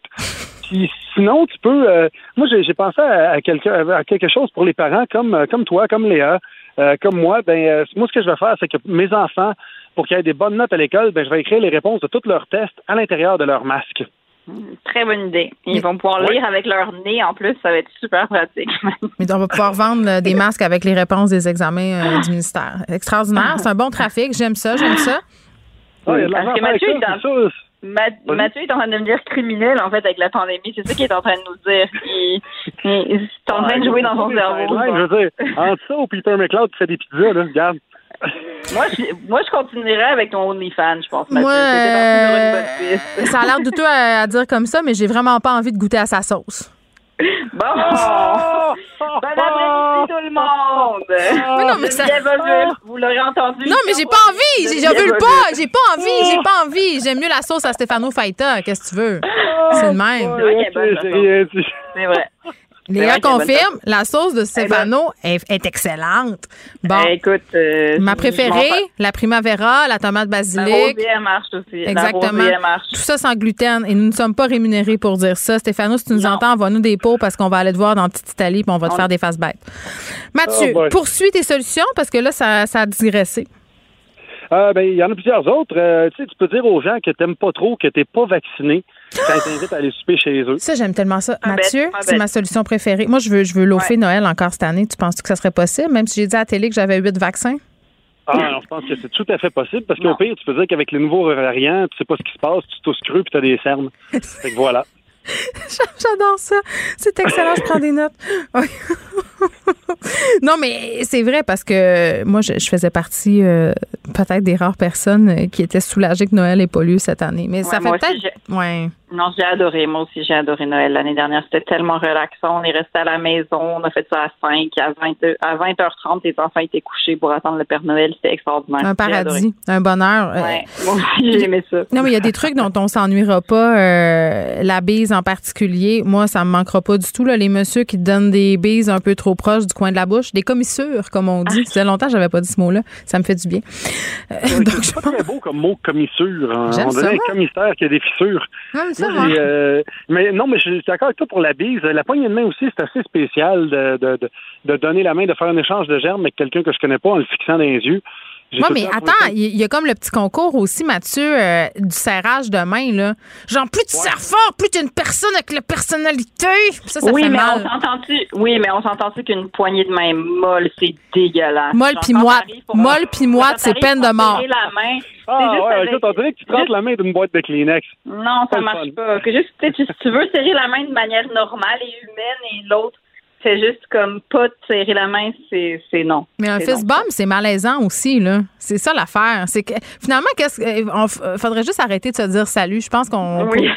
Mais, je pense que fist bump, ça dépend avec qui. Tu sais, quand t'es très près de la personne puis que c'est un de tes chums, ça va bien. Mais tu sais, mettons, je rencontrerais, je sais pas, Michel C. Auger. Pourquoi c'est ton choix? Pas sûr du fist bump. Ben, j'aimerais ça. Moi, faire un fist bump avec Denise Bombardier. Ah, ça pourrait être divertissant. Ça ferait des belles photos. Je suis pas sûre. Peut-être qu'elle refuserait d'en faire un. Euh, mais moi, j'accepterais. J'aimerais beaucoup ça. L'invitation est donc lancée euh, pour un fist bump avec Denise Bombardier. il, va, appeler ça euh, une accolade de points et non pas un fist bump. C'est vrai parce qu'il faut absolument parler français avec nos aînés. Léa Mathieu, la rentrée, c'est demain? Préparons-nous, soyons comment résilients, c'est le nouveau mot, le nouveau mot pardon galvaudé de 2021. Oui, malheureusement. J'essaie d'avoir une attitude positive. Euh, vous m'avez un peu remis euh, de mine dans le crayon, mais, mais, pas tant que ça. Je vais retourner euh, à ma mauvaise foi. Merci à vous. Merci, à bientôt, à demain. Au revoir. Vous écoutez Geneviève Peterson. Cube Radio. Culture et société.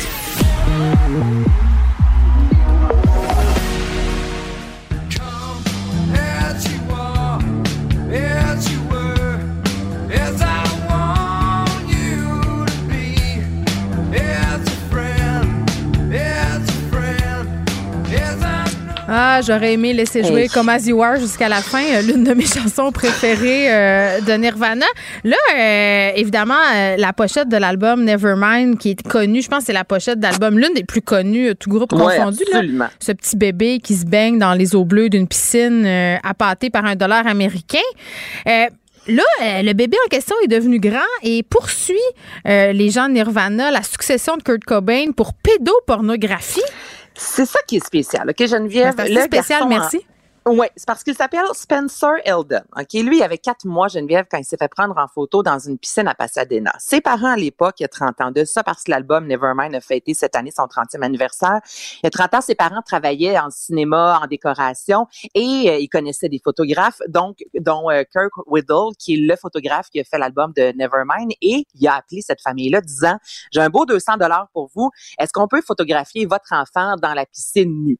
Et les parents connaissaient plus ou moins Nirvana. Les, les, les, vrais de vrais connaissaient Kurt Cobain, mais on s'entend que c'est vraiment Nevermind qui a mis euh, Nirvana sur la map. Mm-hmm. Donc, les parents ont accepté. OK, Geneviève, donc, il y a eu un 200 dollars. Merci, bonsoir. 200 dollars? 200 pièces. Et à l'époque, même la maison de 10 de Kurt Cobain ne voulait pas voir le pénis de l'enfant. Tu comprends? Et Kurt Cobain a dit, ben, écoutez, on va mettre un autocollant stratégiquement sur le pénis de l'enfant, puis on va faire écrire, si vous êtes offensé par ça, vous devez être un pédophile. OK? Donc, ça donne une idée. Déjà, C'était l'esprit grotte dans toute sa splendeur. c'est fou, là.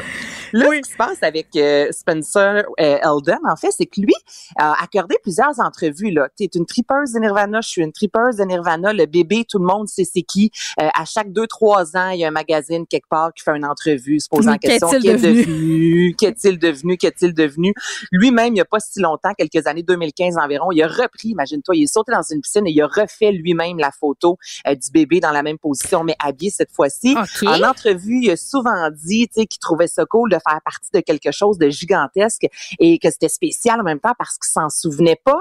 Il a dit des fois que c'était gêné d'être connu en raison d'un pénis d'enfant. Ça, c'est si, vrai. Si on savait pas qui c'était, parce qu'il s'est quand même prêté au jeu des relations publiques, il signe des, des pochettes d'albums dans des Comic-Con, dans les centres d'achat.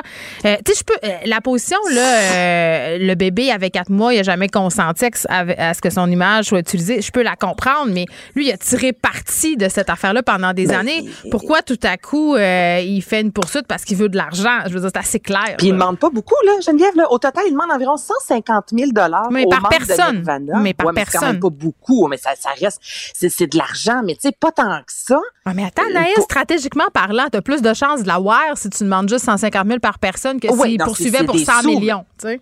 Mais c'est particulier. Écoute, le gars pourrait juste sortir dans les médias disant mes parents ont fait 200 pièces il y a 30 ans. Cet album-là s'est vendu à plus de 30 millions d'exemplaires. C'est un album qui a marqué l'histoire. Euh, je crois que je devrais avoir un peu de sous. Et j'ai l'impression, même moi, j'aime peut-être un peu trop Nirvana, mais que peut-être qu'un Dave Grohl ferait comme Hey gars, c'est vrai, là, tu mérites peut-être quand même avec ta photo. Mm. Mais là, il dit que ça, ça, a eu des impacts sur sa santé psychologique, euh, qu'il vit avec le fardeau d'avoir été utilisé à des fins pédocommerciales.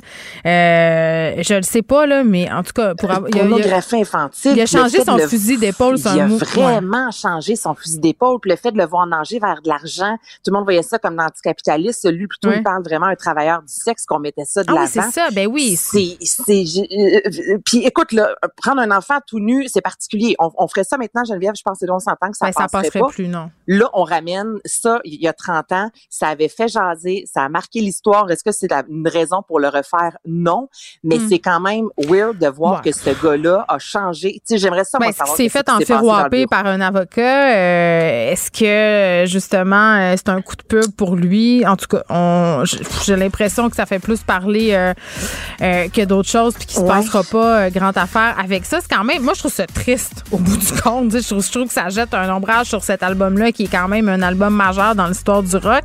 Puis lui, ce, ce, petit gars-là qui était quand même super aimé, Anaïs, là, il vient de perdre toute sa street cred. Puis c'est dommage.